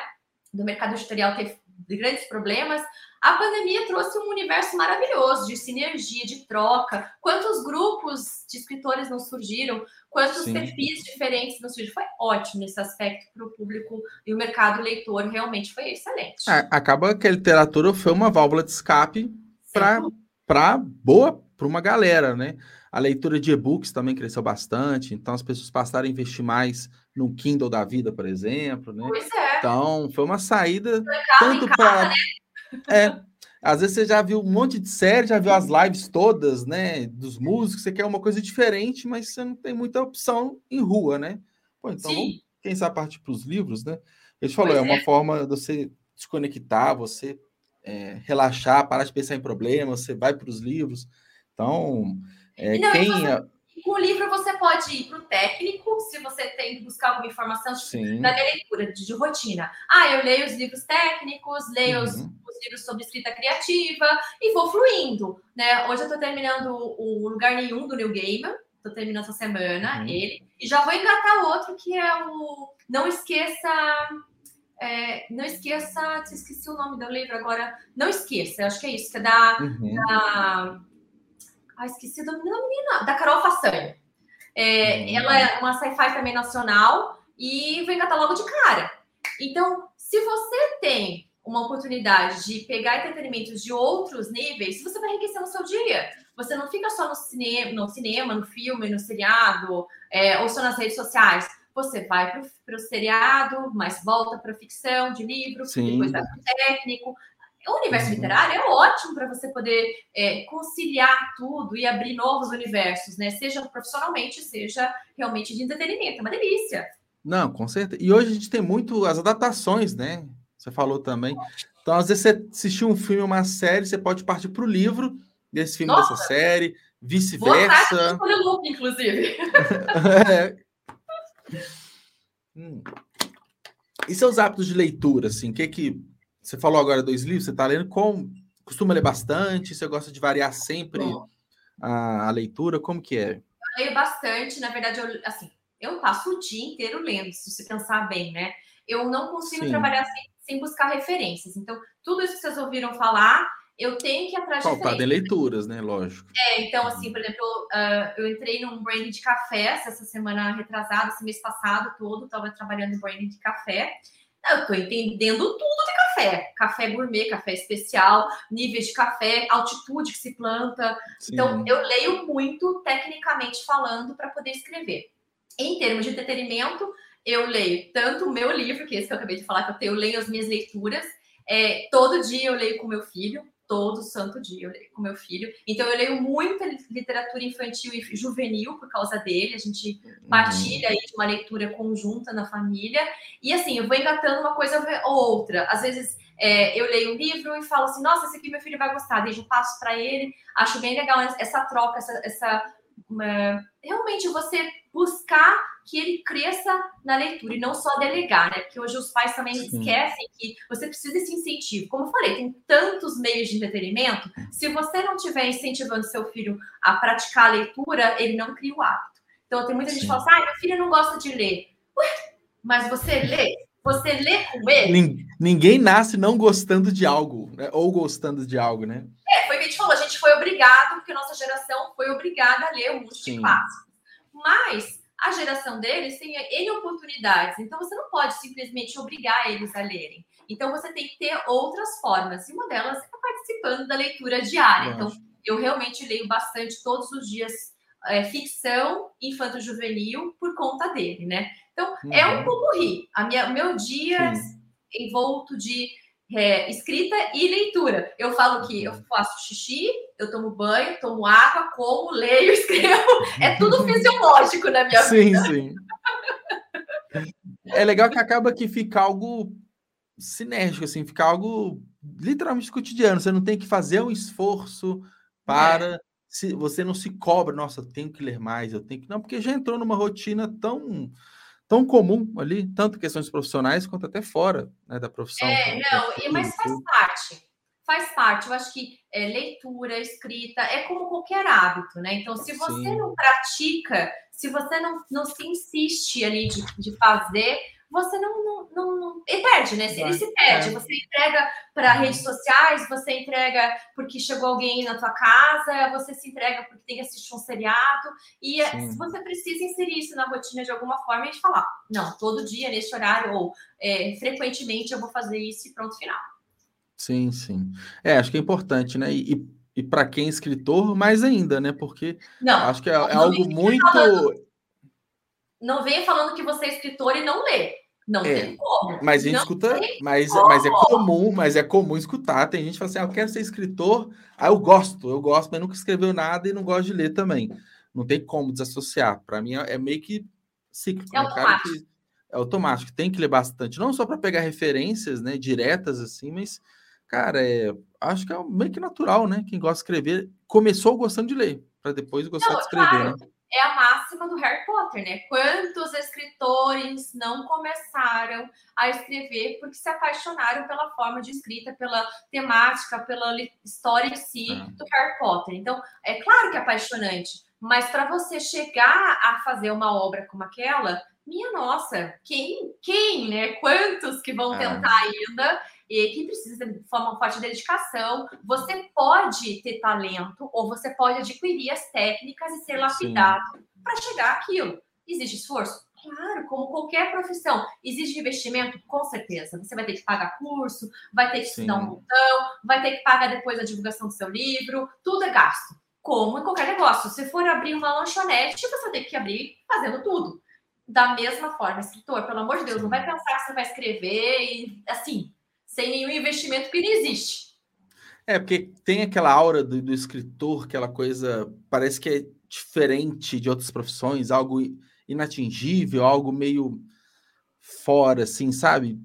As pessoas têm, têm que entender que, que você tem um produto, você vende seu produto, que você falou, você não vai dar livro para ninguém. É, é, é isso fosse, você tem que vender seu livro, é o negócio. Você está comercializando um, um, produto ali mesmo. Então tem que fazer por onde, né? Enfim, é, não é porque é arte, não é porque é algo que vem de muita criatividade que não deva ser entendido como um negócio que tem uma lojinha que vende qualquer coisa no comércio. Com certeza. Tem que divulgar, tem que investir, tem que falar bem, você tem que ser o vendedor de você mesmo. Então, tem todos esses aspectos que são bem importantes, né? É, eu falo isso também. Essa questão de você ser vendedor não quer dizer que você vai ser youtuber. Não, imagina, você, se você não se identificar essa pessoa do seu, do seu é. escritor, não se identificar, não precisa, desde que você consiga atingir seu público de uma forma diferente, interagir Sim. com o seu público, porque não tem como, você não vai vender sem você interagir. Esse negócio de ficar vendendo, vendendo, vendendo, não cola. Hoje em dia as pessoas não querem mais isso, elas querem se identificar. Porque eles precisam, quando conhecer a Renata, que é maluca, é nerd, é, adora se divertir, faz yoga dura, já faz 22 anos, adora pets, sou apaixonada, uhum. adora. É isso que eles vão comprar. Não é simplesmente é. É, o meu livro. Tem toda uma imagem que você precisa criar para se aproximar do seu Lógico. Público. É, então, até porque, se for comprar livro por livro, a pessoa vai tendenciar a comprar um livro já famoso, um livro estabelecido, que já é uma garantia. Agora, né, quem está surgindo no mercado tem que se destacar muito além da obra, que as pessoas vão chegar primeiro, é você se comunicando. Então, você tem que né, mostrar quem você é, mostrar a sua história, mostrar todos os aspectos que você falou, que você quebra a primeira objeção da pessoa do tipo, ah, eu quero saber o que você tem. E o lado bom, se você tem dois, três, quatro, cinco livros, a pessoa quebrou essa objeção, ela vai chegar em todos os seus livros ali, né? Próximos, né? É, é uma evolução. Daí você engaja seus, seus leitores e acaba expandindo naturalmente, que é uma delícia, né? Daí você tem ah, ótimo. inteiras de, de uhum. leitores com você que te acompanham, é uma delícia. Faz parte realmente do que o escritor Sim. gostaria que acontecesse. É. acontecesse. Mas nem sempre é, é possível e nem sempre acontece. Tem gente uhum. também que desiste muito cedo, que lança o livro e pensa: ai, não deu certo, depois de seis meses não vendi nada, ai, um ano meu livro vendeu só meia dúzia. É, o que está de errado? Está errado porque você começou agora. Está errado porque você é. precisa divulgar mais o seu livro. É, o errado, é, às vezes, está normal, às vezes é isso mesmo, né? É, então, o problema é que se você abre um comércio, Quantas pessoas vão entrar no primeiro mês? Quantas pessoas vão entrar no segundo mês? E aí, todo dia tá passando gente. E você tá concorrendo só com o pessoal da rua, talvez só da cidade. Mas e um livro que tem um universo inteiro para concorrer? Você concorre com um monte de uhum. gente. E quem disse que vai passar na tua frente? o teu é, público. Exato. Então, depende. É complicado, é difícil, é difícil. E as pessoas têm que entenderem que é um desafio igual a toda profissão. Se a gente pensar, vou dar o um exemplo uma pessoa mais tradicional, uma pessoa vai fazer direito, né? Então ela tem que fazer cinco anos de direito, vai estudar mais alguns anos, né? Para tirar o AB, vai arrumar Nossa. um emprego mais ou menos, até ela se estabelecer bem, às vezes são 10 anos ali, 15 anos estudando. Por que, que o escritor. Lança, lança o livro e quer que um ano depois esteja fazendo. Vira um best-seller. É. E aí, assim, claro que qualquer profissão tem uns fenômenos, né? Que às vezes surge do nada, ah, entre aspas e tal. Mas o normal é isso, é o esforço. Você lança o primeiro livro, é o que fala, ele sempre é ruim, né? Comparado com os próximos, ele não, ele sempre vai, não vai ser legal assim de uma forma geral. Você vai lançando outros, vai testando, vai melhorando, vai crescendo, ganhando audiência, vai fazendo parcerias e é isso. E vai longe. E tem gente, por exemplo, vou pegar aqui um grande clássico da, da do sci-fi, o Frankenstein da Mary Shelley. Gente, coitada! Primeiro que ela teve que acharam que era o marido dela que tinha escrito, porque naquela época a mulher nem era escritora, sim, muito menos de sci-fi. E escrever esse tipo de história era algo assim, uh, nossa, nunca ninguém escreveu nada parecido. Então, quanto preconceito ela teve que quebrar, quanto ela teve que galgar para ser reconhecida. E ainda hoje, se você pensar assim em sim. nomes do sci-fi, as mulheres quase não são citadas. Então, são... assim, poucos, quando não tem uma mulher com pseudônimo masculino, né? Isso então, é até muito comum. Essa era outra coisa que eu ia entrar, porque muitas tiveram que ser ocultadas, porque não era, não era o que deveria ser feito, não era comum. Na verdade, escrever para mulher já é um problema, né? Porque é como acontece comigo, assim, é, a minha rotina é uma loucura. Eu tenho que encaixar a minha literatura lá às 5 da meia da manhã. Mas uhum. é uma opção minha, porque eu gosto de escrever Sim. e quis fazer assim. Mas pensa, se você fosse homem, você acha que teria tanta dificuldade? Ou será que você não conseguiria encaixar de alguma outra forma se você não tem, você delega as coisas da casa para outra pessoa? Então, é difícil para a mulher. Então, se você não se superar até nesses aspectos, o escritor não faz nada. Mas escritor, então, vixi, esquece, não tem nem como fazer. Depende muito de força de vontade. As pessoas precisam acreditar mais em si, na verdade, buscar realmente a superação, né? É, isso, igual a gente falou, vale para toda profissão, tem dificuldade. A questão, né, por ser mulher, tem outra, tem uns a mais ali de dificuldade, né? Eu acho que na literatura até mais ainda do que boa parte das profissões, né? Ainda mais, falou, ficção científica, a gente só está restringindo ali, né? Aumentando a dificuldade ainda mais, mas tem que, tem que se esforçar, né? Tem que ir quebrando essas barreiras, né? E... e o melhor de tudo, né? O mundo está mudando e a gente Sim. tem ali uma liberdade, uma oportunidade muito grande de atingir muito mais os leitores, de chegar Sim. diretamente neles. Olha a gente fazendo live aqui, né? Sim. Quando isso iria acontecer? Alguns anos atrás, não muito tempo. Então, essa superação do próprio meio é muito ótimo, porque se você consegue chegar muito mais distante do que você poderia, nossa, é uma perspectiva uhum. incrível, né? A gente está falando de ficção científica, mas se você parar para pensar, não foi muito tempo que algum escritor já escreveu que ia acontecer esse tipo de coisa e tá aí acontecendo tudo, né? A ficção científica Sim. sempre foi referência, na verdade, ao que vai acontecer. E isso está uhum. acontecendo agora. Quantas já foram citadas, na é verdade? Ah, sim. É, eu acho que o, o, o tema central da ficção é, é imaginar como vai ser lá na frente, né? Nossa, é, e é onde me apaixona, na verdade. Sim. É, pensar nas possibilidades, né? É especulando, né? É um mundo de especulação, né? É tudo de bom, assim. É aí é. que a gente consegue conquistar o leitor, porque a gente busca realmente essa identidade, essa identificação, né? Uma projeção para que ele possa se apaixonar. Tanto a uhum. fantasia quanto a ficção científica, elas conseguem trazer é, esse mergulho, né? É, que, que o leitor gosta, né? Sim, Diferente, claro, de um policial que você vai, vai buscar outras coisas, como realmente o tino raciocínio, né? Mexe com aquela questão toda de, de você descobrir, de você buscar as informações. A ficção científica e a fantasia, elas encantam, né? elas envolvem você Sim. pelo que pode ser proposto, né? É, ela atiça muito mais o imaginário, né? Atiça muito mais a, a dúvida, né? A incomodação, é, a, tipo, será que vai ser assim? Será que não vai ser?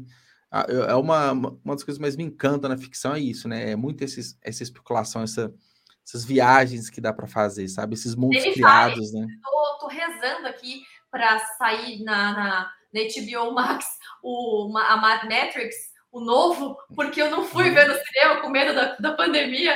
Agora que eu tô louca da vida para lançar de uma vez, eu quero assistir.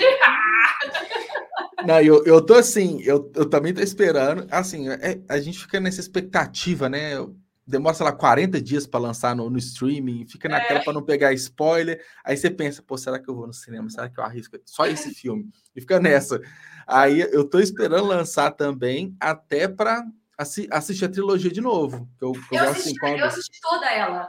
Quando começou a. Tá quase chegando, tá quase chegando, assisti tudo de novo para relembrar todos os gaps, não esquecer de nada que uhum. tinha cada, cada ponto, assim. Eu até cheguei a ler um pouco a respeito, buscando não pegar os spoilers, assim, mas é legal para você poder entender o que, que você vai esperar dessa nova, né, desse novo momento do, do Matrix, porque eu Sim. vou te falar, é realmente uma paixão, acho que ali tem muito a, acrescentar. Claro, é, com mudança aí na diretor, dos diretores, já que as gêmeas é, não estão juntas dessa vez, mas vamos que vamos, acreditando que o filme vai ser bom como for. É, se for pelo menos bom, assim, né? Tá ótimo, né? A saudade, né? É, pelas alguns reviews que eu vi, tá muito, ela tá muito dividida, assim, né? Entra tá. muito um saudosismo, entra muito é, bebendo da fonte da trilogia original. Tem gente que detestou, mas fala assim: ah, acho que é o suficiente para assistir e gostar, pelo que eu vi de uma forma geral, né? É, não, mas então sabe o que eu acho legal dessa parte toda de você buscar na ficção científica uh, algumas referências. Primeiro que você se enxerga naquele momento, né? O que foi vivenciado. E no caso do, Matrix, ainda você tem o teu remember. O que você estava fazendo quando você assistiu? Ah, aos... demais. Exato. Como foi o impacto? Eu, pessoalmente, uhum. eu achei assim, o máximo em termos de câmera, em termos de roteiro, porque eu vi nessa Sim. parte toda de, de, fixa, de, ter, de filmes mesmo, né? E de repente você olha aquilo e fala assim: caraca, eu entendo todos os efeitos especiais, como é que os caras fizeram isso? E daí você uhum. começa a pensar nos impactos que isso é, ocasionou realmente tudo que vem depois. É, então, quando você vai assistir é, o novo episódio, o novo capítulo, não é só você avaliando individualmente, mas é o legado que você vai avaliar, não só também dos, que, dos filmes passados, mas de tudo que veio depois deles, né? Porque, Sim. é claro, vai julgar e falar assim: ah, mas isso daí já tá velho. Velho? Hum. Para com isso, eu queria fazer esse velho. É, se a gente for pensar, o, o Matrix desse ano, ele ainda continua numa visão bem imaginativa, futurista, maluca muitas vezes, e, e, prova que lá atrás, no início dos anos 2000, ele foi extremamente revolucionário, né? Exato. Tipo assim, se para agora, assim, se for pensar, posso pensar que é batido, mas foi um legado que foi criado lá atrás, né? Tudo que a gente entende das inovações de cinema, né? A quebra da quarta parede ali, né? Enfim, alguns aspectos veio muito assim, né? Então, eu acho que assim, eles estão aproveitando daquilo que eles criaram 20 anos atrás. Não, e assim, é, houve muita crítica com a questão de ele realmente assim, ter entrado nessa lance todo bolidiano, né? Mas uhum. eu acho que tem certas coisas que você acaba tendo que é, ir, ir, pela maré. Então, tem momentos uhum. que você tem que ser original, você tem que se prender às suas raízes, é, buscar aquilo que você realmente quis logo de cara. E tem horas que você vai ter que abrir a mão e ir pelo mercado, porque Sim. o mercado está pedindo, você vai ter que seguir aquilo. Então, claro que as pessoas criticam, né? É, aconteceu isso com diversos eh, diretores, e aconteceu isso com diversos uhum. Eh, escritores, roteiristas. Mas o bom é que você tem ali uma obra diferenciada e que realmente fez uma grande significância para uma porção de gente, como eu, por exemplo, que, nossa, Sim. me apaixonei pela temática e foi por eles que me movi a escrever uhum. ficção científica. Porque eu apaixon, me apaixonei. Todo o uhum. legado que eles trouxeram foi assim: não, eu preciso também fazer alguma coisa nesse sentido. Foi fantástico para mim. É, acho que para os novos escritores, para os leitores, tudo, é, vale a máxima assim. É, pegue o que você te, aquilo que te inspira, aquilo que você gosta realmente nessa parte de literatura, de cultura, independente do que for. A gente falou tanta coisa hoje, né? A gente falou de uhum. filmes, séries, é, falamos de cultura pop, de tudo. Pega aquilo que você te que fascina realmente e acrescente isso na sua vida como algo peculiar, aquilo que vai te agregar realmente na tua bagagem. Porque aí que mora o diferencial de você fazer algo diferente, sabe?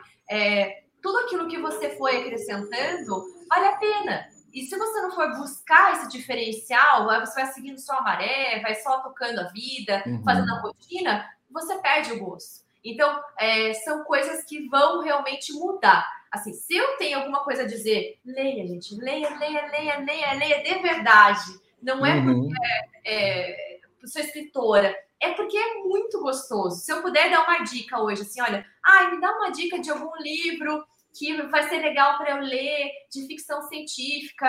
Eu não gosto de, por exemplo, essa lance de extraterrestre, que a ficção uhum. científica as pessoas acham que é só assim, ET, naves espaciais, né, robôs, uhum. turismo, só.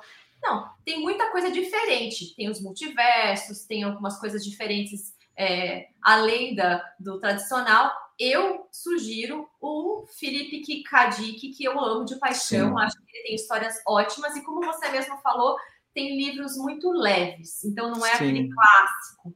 É um livro que você sentou, leu e pronto, não, não complica, né? Eu trouxe até um para os nossos. Uhum. Ubik, não, é muito conhecido dele. Mas do que Ubik? Essa versão é diferente. Olha. Eu tenho, eu tenho uma outra publicação Deixa eu até colocar. Opa. Colocar ele é ótimo. É um livro de uma sentada. Eu, come, uhum. eu li ele numa um final de semana de férias, assim, sabe? Uhum. É, foi algo assim que me surpreendeu. É... Esse é o que passa em Nova York em 1992, né? Ubik. É, é, é sim. É isso, é isso, né? Deixa eu ver. Tem outra capa? Tem, tem esse aqui, deixa eu colocar aqui na tela. Esse é, é da Aleph? É da Aleph, né? Da editora? É. é. Tem essa capa aqui. Ó. Essa aqui que eu é. tenho, eu tenho essa versão aqui. Essa é a mais nova, a sua acho que é uma versão mais. É, a minha é velha, gente. Vocês não têm noção, os meus livros são tudo velho. Não, não é, não é, não é velho, seu livro é clássico, porque até essa versão aqui de 30 reais todo mundo tem, né? Agora essa sua é outra história, é difícil. Não, mas olha, independente da capa, peguem esse livro e engulam agora no final de semana, uhum. entendeu? Vai ser um livro assim que vocês vão se apaixonar por ficção científica, vão entender o que é multiverso, porque esse cara, ele assim foi muito além, muito antes de todo mundo estar tá falando de Marvel, etc e tal. Ele, ele foi muito além do que vocês imaginam de multiverso. Minha dica é de leitura para quem quiser é, entrar nesse mundo do, do, ficção científica, Wiki, gente, é muito legal. É, e esse é um ponto interessante, você falou que os grandes clássicos né, da ficção científica foram escritos há 50 anos atrás, 40 anos atrás, até mais. E, e o K.D. que ele, né, ele faleceu em 82, então as obras dele é antes da década de 80, mas você tem ele... né? É, e tipo, tem elementos, você fala assim, esse livro foi escrito ano passado. Então, quando eu li Sabe? a primeira... É, é bizarro. Eu vi assim, gente, deixa eu só ver de quando que esse. Oh, minha Nossa Senhora! É. Como é que esse cara. Não, não pode ser. Você fica de cara que o cara escreveu isso naquela época. É, é. muito. Ele é muito visionário, na verdade, né, nesse aspecto. Bem ele... visionário. Eu, eu lembro, quando eu li Blade Runner, ele tem, tipo, vídeo chamada. Ele, ele fala de vídeo chamada no livro. Eu falei, gente. Não!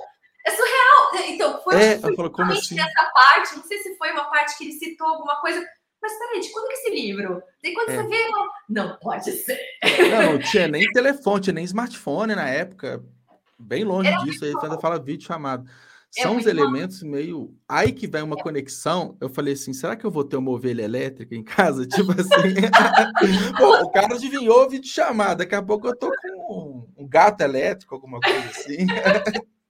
Como pode ser, né? Vai acontecer, vamos acontecer. É. Eu acho Ai. que essa parte dessa experiência, né, que tem, assim, é, é ótimo ler clássicos. Eu acho que uhum. todo escritor e leitor precisa ler os clássicos. Sim. Mas, assim, até a própria crítica, ele tem que ter em, em mente que você não está escrevendo coisa do passado. Então, se você pega Virkadas, por exemplo, uhum. não tem nada a ver com os clássicos. Ele não tem aqueles, aquelas descrições alongadas, que você vai levando. Claro que é, é, mais imersivo quando você tem esse tipo de coisa, mas o público hoje não tem tempo para isso. O público quer coisa uhum. quer realmente uma história Sim. que te engaje, te leve em frente. Então, assim, é, muita gente fala: nossa, mas eu queria mais. Beleza, vou escrever outro, viu? Vai ter um spin-off, vai ter continuidade. Uhum.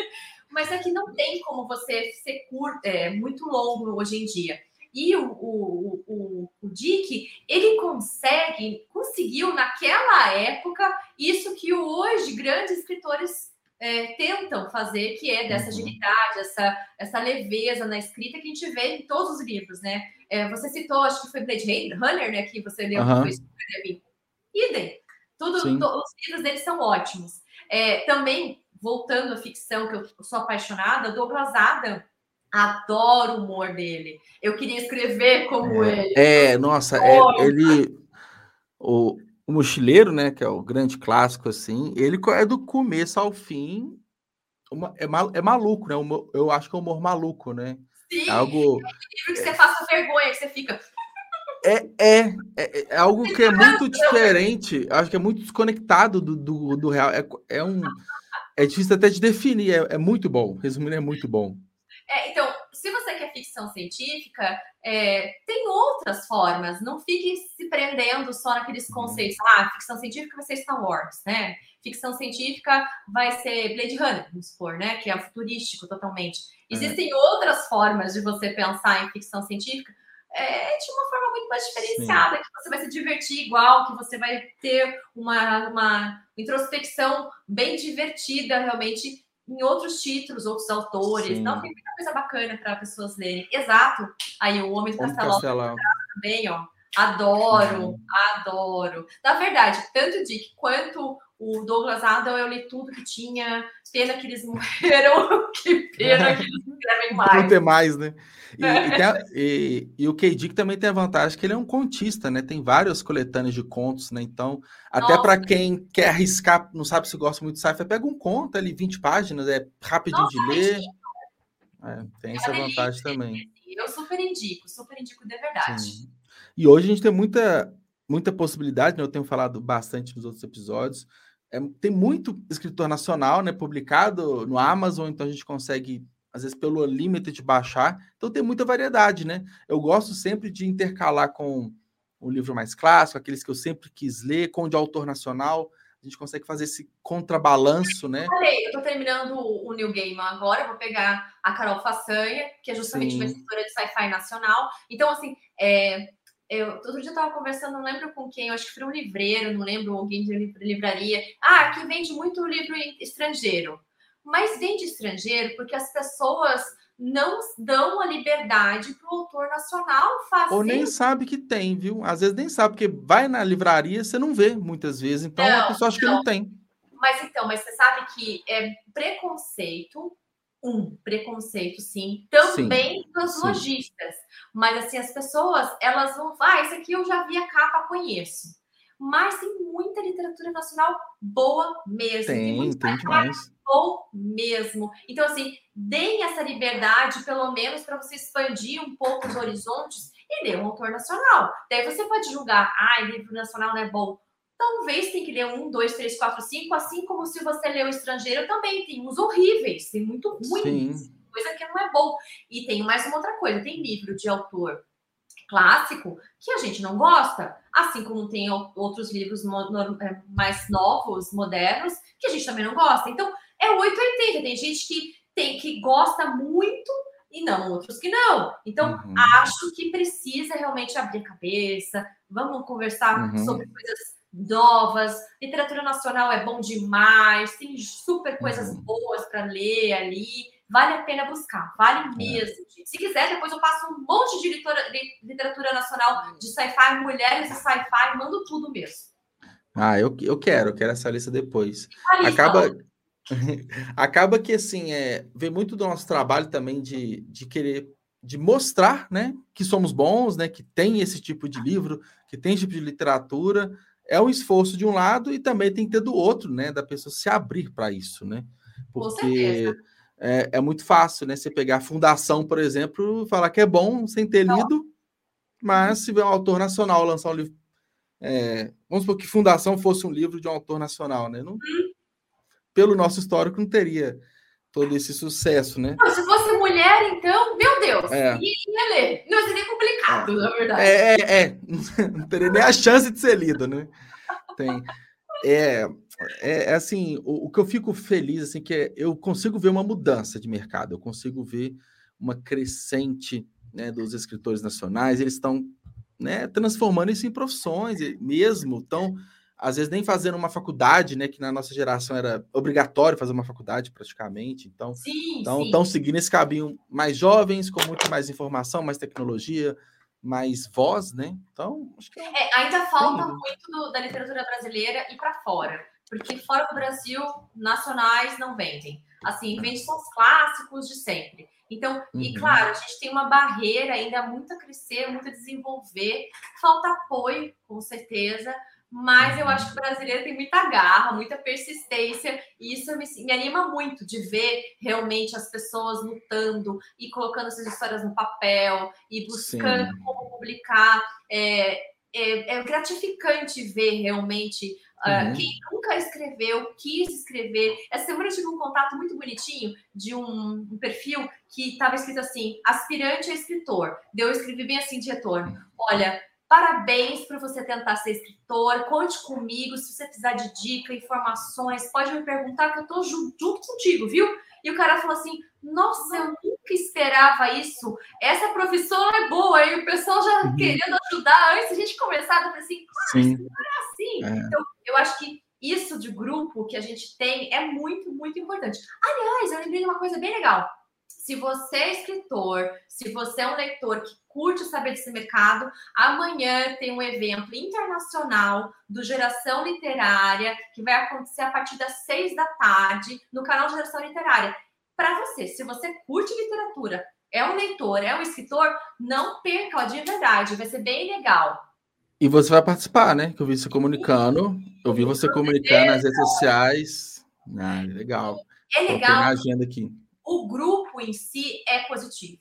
Então, a intenção é realmente unir os escritores, reunir realmente com todo mundo e a gente fazer essa troca. Não é coisa uhum. boa isso, gente? Não é Não, coisa demais, demais. É assim. Eu sou, eu sou muito do, da teoria o seguinte, né? Que se eu tô te ajudando e você escreve às vezes o mesmo gênero, mesma linha que eu, não é que não é uma concorrência, porque a gente está trazendo mais pessoas ainda, a gente está dobrando a audiência, vou colocar assim, de mais pessoas para ler mais livros, porque o nosso mercado, né? A gente tem mais de 200 milhões de brasileiros e muito poucos leem, sabe? A gente tem um mercado muito grande para atingir pessoas que não têm o hábito de leitura. Então, formar esses grupos, participar desses eventos, as iniciativas, além de nos ajudar entre a gente a crescer profissionalmente, a gente desperta o interesse muito maior das pessoas meu na literatura. Sonho, meu sonho é que ler virasse meme. Sabe aquela coisa? Todo mundo fica tirando foto, pega selfie.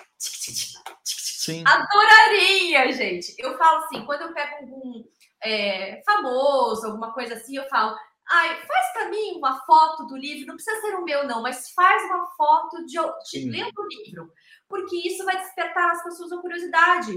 Oh, o cara tá lindo. Então, o cara é esperto, é, tem inteligência, tem conhecimento em profundidade, não porque fica só assistindo séries, ou porque fica nas redes sociais fazendo nada. Não, o cara lê. E o mais incrível é que, assim, tem muitas personalidades, que tem uma bagagem, você sente conversando, que tem uma bagagem super importante culturalmente, mas não fala das suas, dos seus livros, não fala do que está lendo, não mostra para o público que isso faz parte da rotina dele. Então, o público acha que bonito é o cara ir na balada, que bonito é o cara aparecer bebendo, que bonito é só mostrar os pets.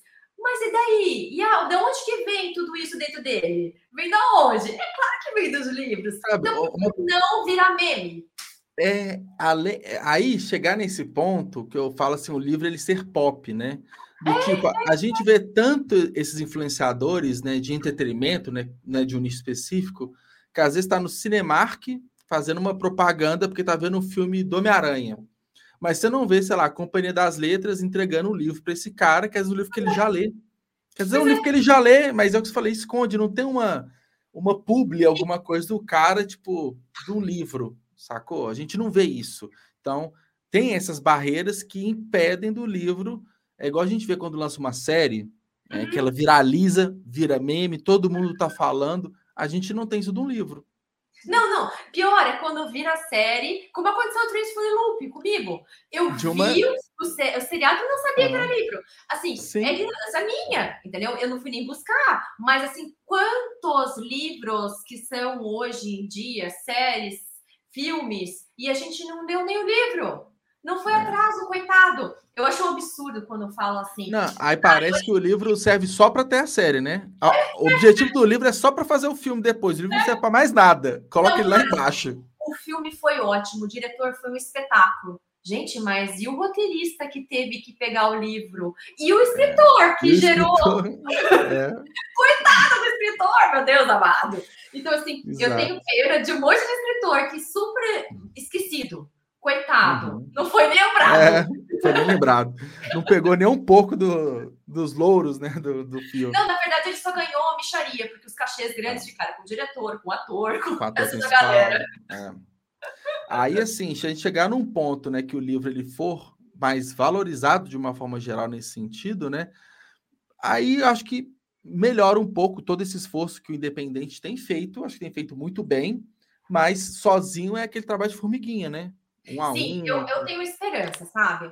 Eu tenho, então, a carreira, minha carreira é, é longo prazo, é com a parte de escrita, e, e em 2006, 2007, por aí, eu já tinha falado, eu, Renata, profetizei, ó, uhum.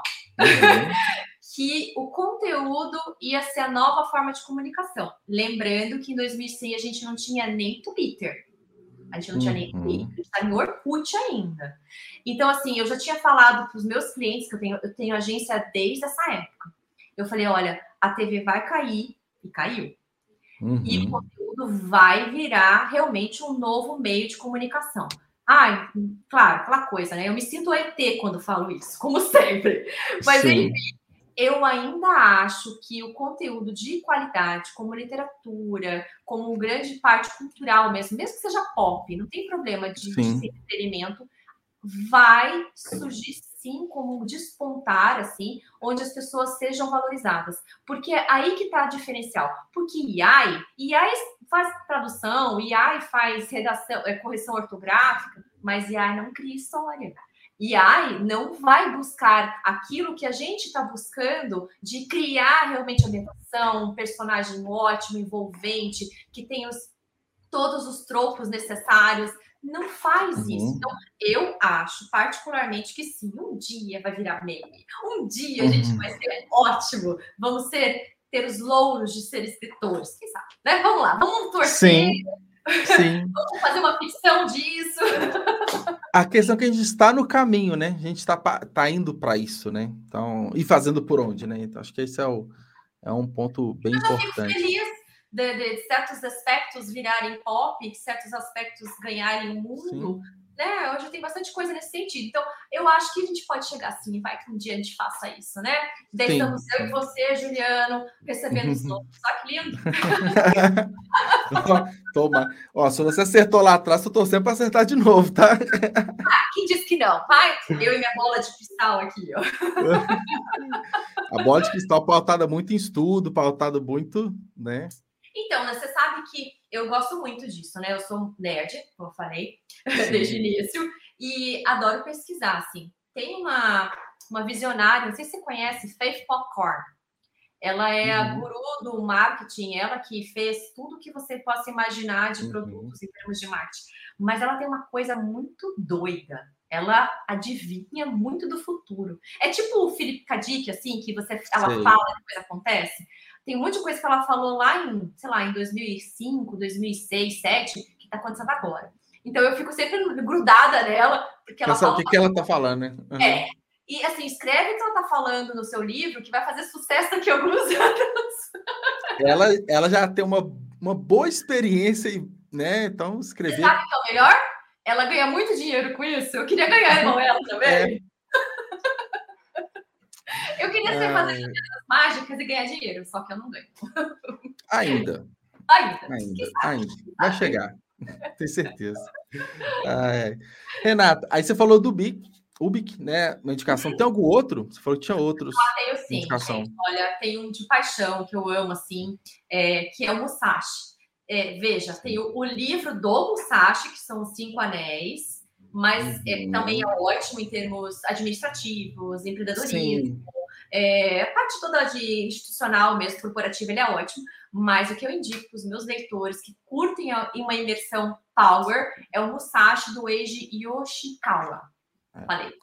Ele é uma Esse bomba aqui... de doer é. o pulso, porque eles são super pesados. Eu ainda li em, duas, em dois módulos, não em três, como esses que estão uhum.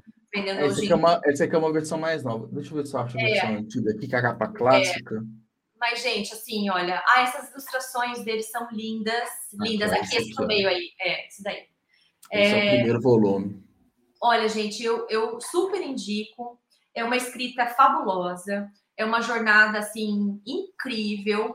É uma história ficcionada, porém com fundo verídico, do último é, espadachim, né, samurai do Japão. Eles fala da técnica, fala da, do ensinamento de vida dele, assim, é algo que todo mundo tinha que ler. É um livro que dá dó de acabar, que fala, não acabe, não acabe. Você fala assim, meu Deus, os livros são dessa grossura, mas não acaba, por favor, não acaba. É, é um livro que todo mundo deveria ler como experiência de vida mesmo. Eu acho que tem muito a aprender ali, o que ele fala em vários aspectos é, são muito importantes, sabe? Como você lidar com as pessoas, como você é, lidar com a natureza, como lidar com o aprendizado. Isso que a gente estava falando até de persistência, né? De você superar, de você buscar alternativas de outros caminhos. É, é, é, brilhante, brilhante. Eu acho que é uma história que todo mundo tem que ler também. Assim como grandes clássicos, né? É, esse é um da literatura japonesa que eu indico bastante, né? É, eu, eu não vou lembrar o nome, não tá aqui, mas procura aí, é Museu do Silêncio. Também é outro de, de literatura japonesa. Eu sou meio maluca, vai. Mas é, tem esse daí também que é bem legal, tá? Que é um outro de. A gente falou tantos de, de sci-fi, né? De, de outras. É, esse aí, esse aí mesmo. Excelente, uhum. gente. Muito legal. Para quem gosta de Viagem de Chihiro, Castelo Animado, uhum.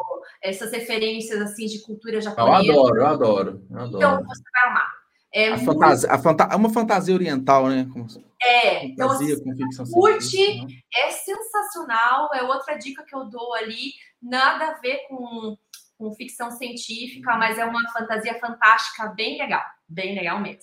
Vale a pena. É, a leitura oriental ela, ela, é muito forte, ela é muito boa. Inclusive, eu tenho, tenho buscado alguns títulos para ler mais esse ano. Aí, ó, tá aí.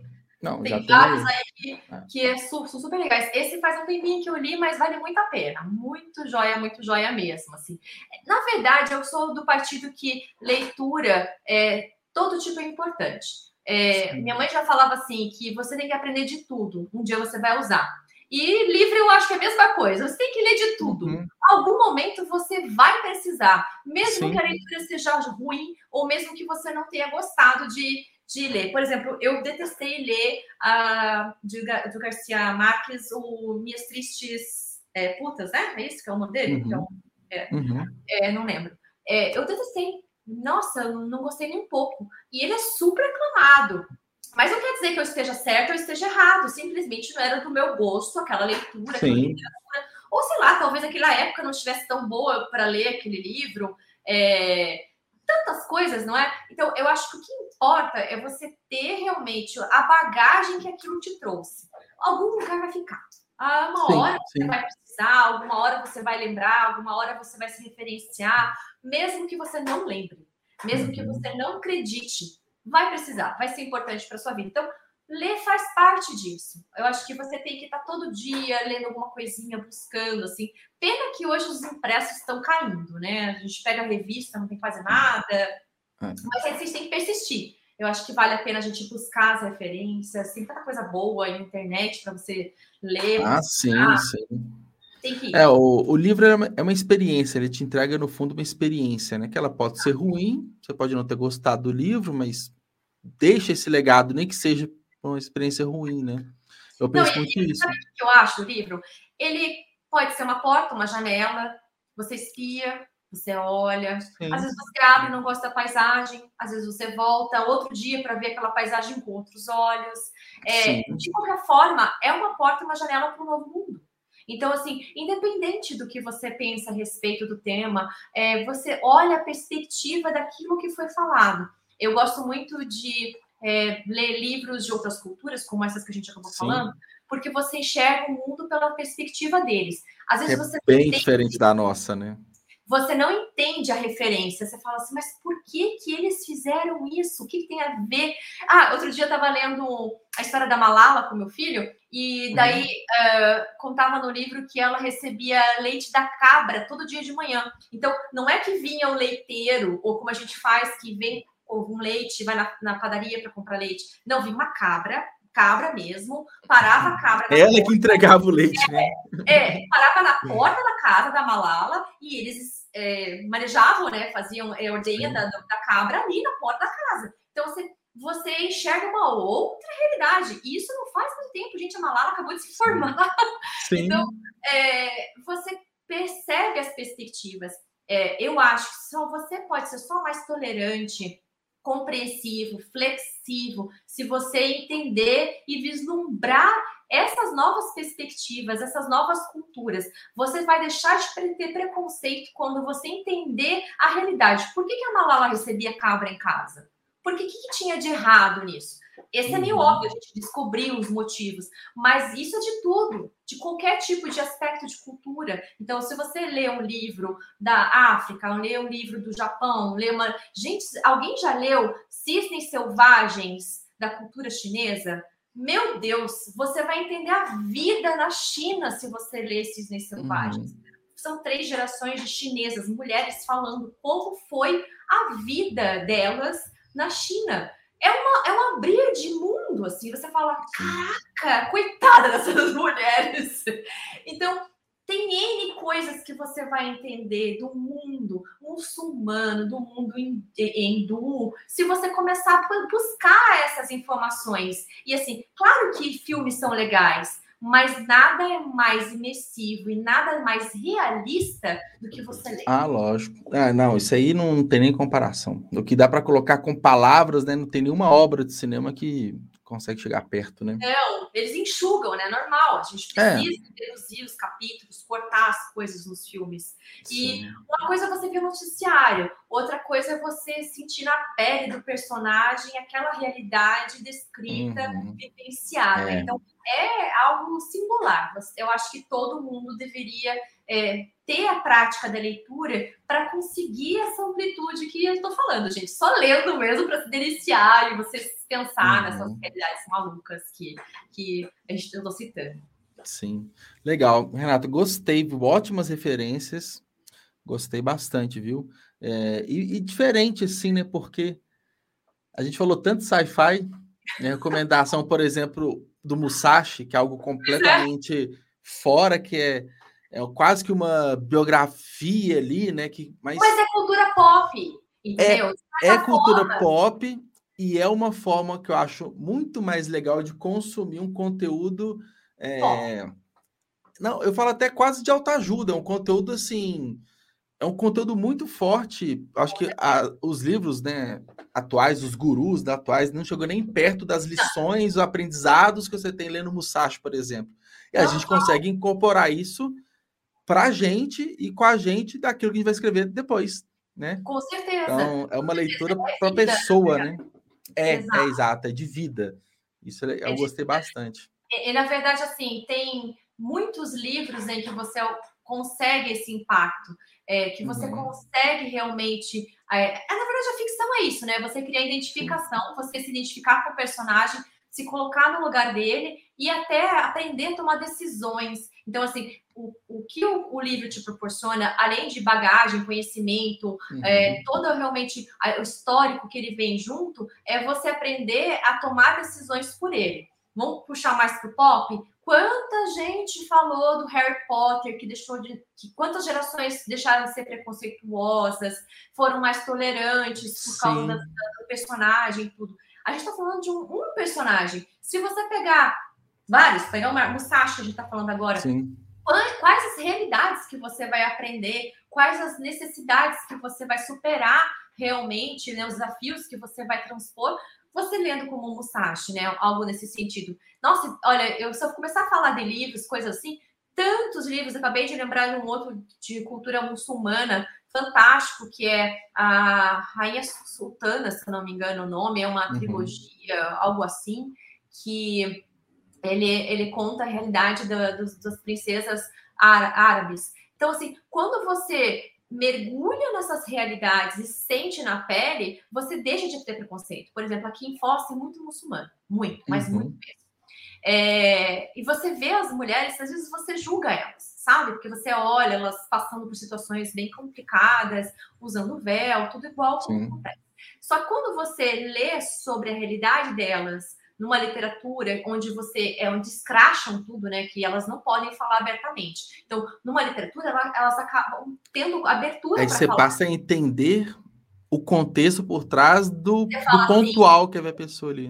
Que dó, sabe? Você ah. sente assim, nossa, que pena dessa situação. Você não a, acaba tendo compaixão e mais tolerância com a situação.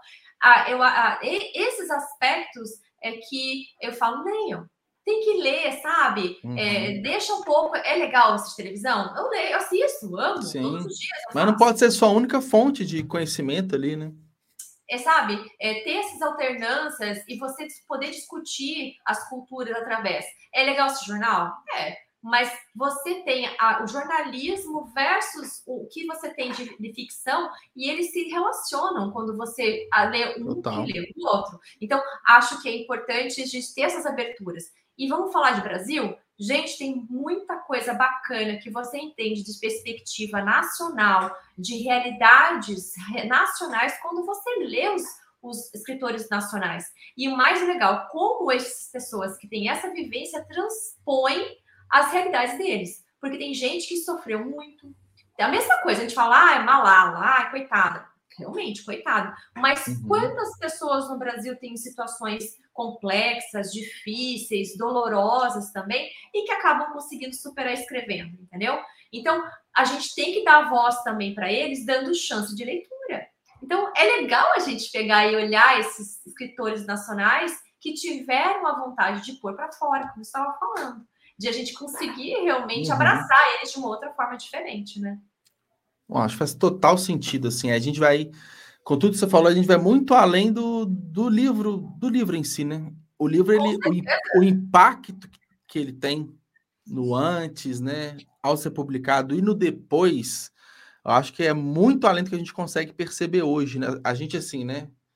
Um contexto como sociedade, de uma forma geral, né? O poder que o livro tem de impacto para criar empatia, para reduzir conflitos, para tudo isso, né? Então, é, a gente chegando nesse ponto, né, do, de virar meme, né, que eu falei de ser pop, a gente está chegando num ponto, a gente pode também diminuir diversos outros problemas que são enfrentados hoje que né, a gente às vezes não sabe como lidar. Então, eu, eu acredito fielmente, totalmente, que é, além da educação, do estudo, que é o mesmo projeto que a Malala estava lá, a gente está falando dela agora, mas a Chimamanda, Chimamanda, né?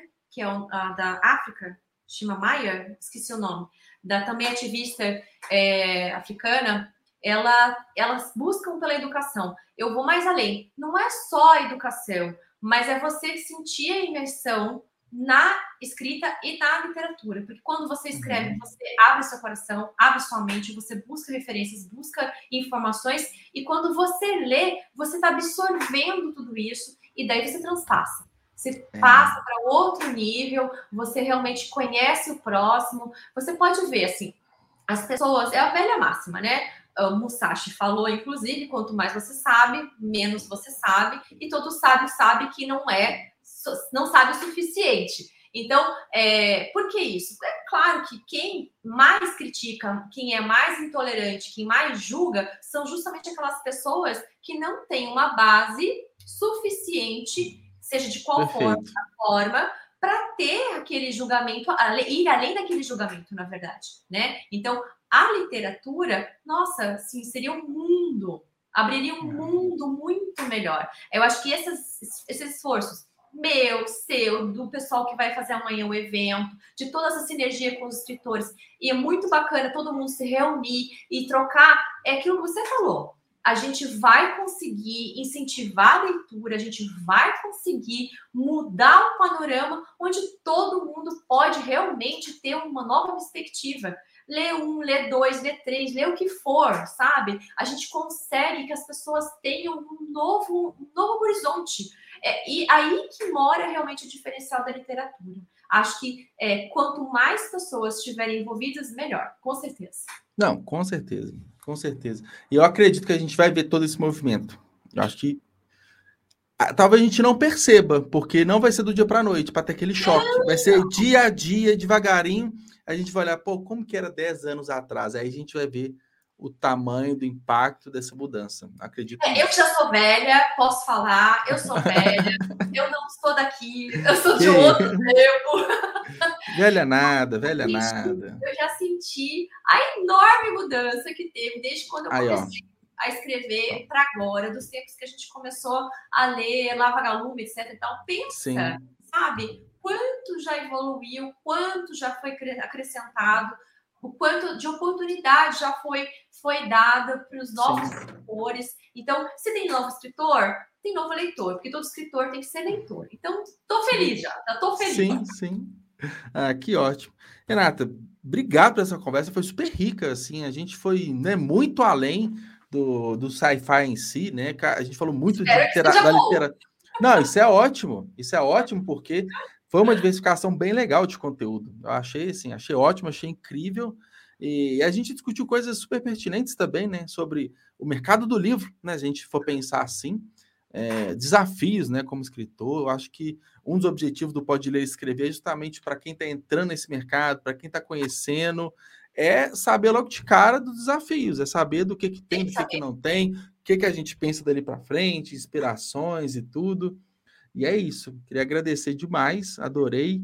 Ana, obrigado por ter participado mais uma vez. Você tem batido cartão aqui todo episódio. Obrigado mesmo, tá? Tem ajudado bastante. É, leitor, escritor, sabe? Gerador de conteúdo.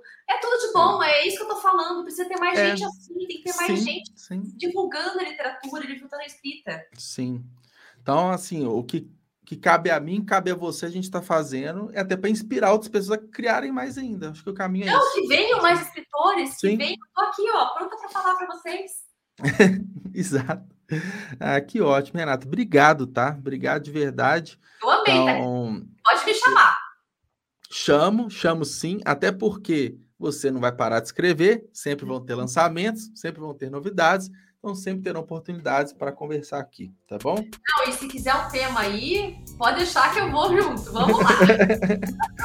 vamos, vamos sim. Então, obrigado, tá? Uma boa noite.